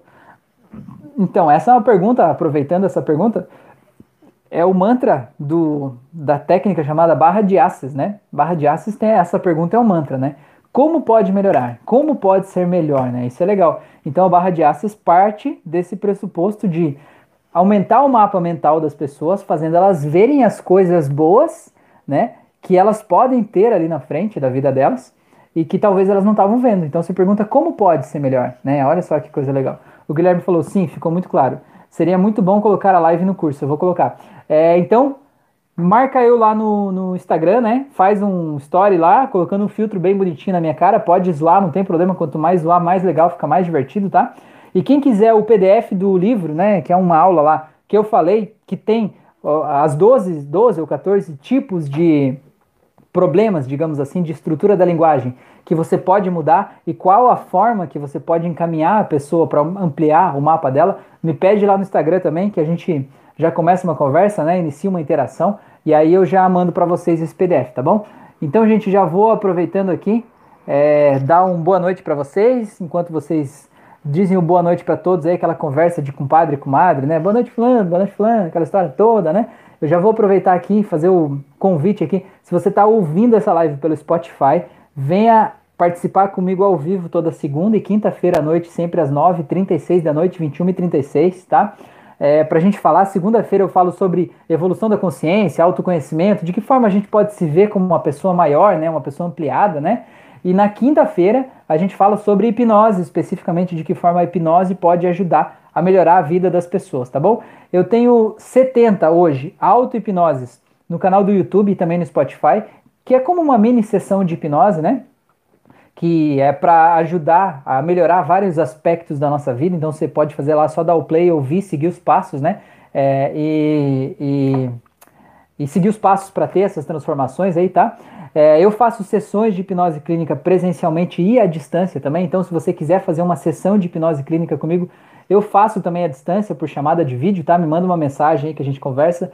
Eu faço também auto-hipnoses individuais, então se você quiser uma auto-hipnose especificamente para você, para um problema que você tem ou alguma coisa que você queira ouvir todo dia, né? É, uma auto-hipnose, você me manda mensagem que aí eu faço também. É, eu tenho curso de hipnose clínica, que é gratuito, curso de hipnose clássica, que é gratuito também, e tem o curso de hipnose aplicada ao controle da ansiedade, hipnose PNL aplicados ao controle da ansiedade. Todos os cursos estão aqui na descrição desse vídeo, é só clicar aí para ver, tá? Convido vocês para me seguirem nas outras redes também. Eu estou no Instagram, Facebook, WhatsApp, é, Telegram. Cara, eu tô por tudo, tá? Eu convido vocês para me seguir nas outras redes, porque cada rede eu coloco conteúdos diferentes, coloco, né, cada local tem informações diferentes e conteúdos diferentes. Então, se você está em um lugar só, você está perdendo um monte de outras coisas, né? Vamos ampliar esse mapa aí e vamos participar do resto também, tá bom? Agradeço por vocês estarem aqui. Deixa eu ver o que vocês falaram aqui só para a gente finalizar. É, tá, tá, tá, tá, tá, tá. Vamos ver. Tá. o Guilherme falou qual é o Insta do Rafa, gente. Rafael.vieleps, que é o mesmo nome do Facebook, do YouTube. Você tá no YouTube, vai lá em sobre o canal. Aí tem lá os links do Facebook e do Instagram. É só clicar no link que vai direto, tá? A Maria falou: Estou triste por ter perdido uma live de duas horas. Não, Maria, não chegamos em duas horas ainda e não chegaremos em duas horas. Então você pode. De que forma especificamente você está triste por ter perdido essa live hoje, Maria? Existem outras coisas que talvez você possa ter tido um ganho importante, como talvez descansar o seu corpo, né? Como um ganho principal que de alguma forma foi importante e foi bom para você, que foi que, que, te ajudou a ter um ganho positivo por não ter participado dessa live antes? Olha só, olha essa pergunta. Faz ela ver, né? Sair de um viés negativo de estou triste porque eu perdi isso, para um viés positivo, pô, eu ganhei alguma coisa por eu não estar tá aqui, né? Não importa que coisa que seja essa, né? A gente sempre ganha. Tudo que a gente faz, a gente faz porque a gente ganha algo. A Neiva falou boa noite, galera. Marlene, boa noite, grata. O que é o Spotify? O Spotify é um aplicativo de músicas, basicamente, e podcasts. Então, todas essas lives e auto-hipnose, os próprios cursos de hipnose estão lá no Spotify. A vantagem do Spotify é que você consegue fechar a tela do celular e continuar ouvindo, né? Lá não tem a imagem, só tem o som. Então você pode fazer as auto-hipnoses lá do Spotify, enfim. A Maria colocou meu Instagram ali, valeu Maria. A Renata falou, eu vou chamar no WhatsApp daqui a pouco para pedir o PDF. Beleza, Renata, valeu. E lembrem de publicar nos stories lá, hein? Publica nos stories do Instagram, me marca lá. A Neiva colocou Rafael, tá? Beleza. A Renata falou boa noite, pessoal. Todos tenham uma ótima noite. A Maria falou Guilherme, mandei o Insta do Rafa. Guilherme Marlene, Spotify é um aplicativo de áudio e podcast, você pode ouvir tudo lá, tem uma versão gratuita e uma paga, beleza? Renata Marlene, beleza, a, Renata tá explicando que é o Spotify. O Guilherme falou obrigado, Maria. Maria falou boa noite a todos, até breve. Nereida, boa noite a todos, bom descanso e reflexão. Maria falou, Guilherme, também posso dar o meu, tá? Marlene falou, é, é só vocês ver, ó, já vou aproveitar aqui a galera que quer trocar contato aqui no, no, no na live, né? É só vocês, todo mundo publicar, a, fazer a publicação lá no Story hoje, que eu vou repostar todo mundo que me marcar. Então é só vocês entrar no meu perfil e ver o nome das pessoas lá que publicaram, que vocês vão ter o nome das pessoas que estão aqui. Vocês podem é, entrosar essa amizade, né? Fazer novos amigos e tudo mais, né? E aumentar o mapa de vocês com pessoas que estão buscando coisas incríveis, buscando a sua evolução da consciência, buscando melhorar né, o seu autoconhecimento, buscando a hipnose, né? Vamos. Eu li uma frase hoje que eu achei muito legal, que é assim. É, às vezes é importante a gente mudar de, de grupos e de círculos, sabe? Porque se você é uma lagarta e você tá naquele ponto que você quer virar uma borboleta e você falar para as lagartas, tuas amigas, ó, oh, gente, eu quero voar. Sabe o que elas vão fazer? Elas vão dar risada de você, elas vão debochar de você, elas vão dizer, que vai que voar, para de viajar, entendeu? Então, existe um momento na vida que a gente precisa romper uns determinados laços, círculos, sabe? Para a gente poder seguir em frente, para a gente estar tá junto de pessoas que estão querendo coisas parecidas com a gente, pessoas que estão levando a gente para frente, que estão incentivando a gente, né? Então, fica o convite aí. Quem eu me postar lá, eu vou compartilhar nos meus stories e a gente faz uma rede de amigos aí, tá bom? Beleza? É, a, Marlene falou, Guilherme, me procure no Facebook para falar comigo se quiser, tá? É, a Renata falou, não esquece o TikTok. Pois é, Renata, eu abandonei o TikTok, eu acho, não publiquei mais nada lá, preciso colocar. A Maria falou, mas agora eu vou ficar sem sono o resto da noite, logo perdi a live. É, sei que a hora vai mudar em breve. Beleza. É, a Maria falou, não postasse a minha publicação da outra vez. Mas você não me marcou, menina? Você não me marcou? Eu não recebi a tua notificação. Se você me marcar bonitinho, eu receber a tua notificação, eu vou repostar com toda a certeza do mundo, tá? Me cobre hoje, se por acaso você fizer e eu não repostar, me cobre de novo, tá bom? Beleza? Não marcou. Você falou que marcou, pode ter marcado, mas o Instagram meu não me notificou, tá bom? Então eu sinto muito. Quem sabe você marcou um outro Rafael, vai saber. Hum, hum, hum. Não, pode ter me marcado, sei lá, o meu Instagram não notificou, não sei. Me desculpe, me perdoe, não foi por mal, eu juro que não tenho nada contra você. Se marcar hoje, eu vou fazer, vou lá te procurar lá pra eu repostar, tá bom? Beleza?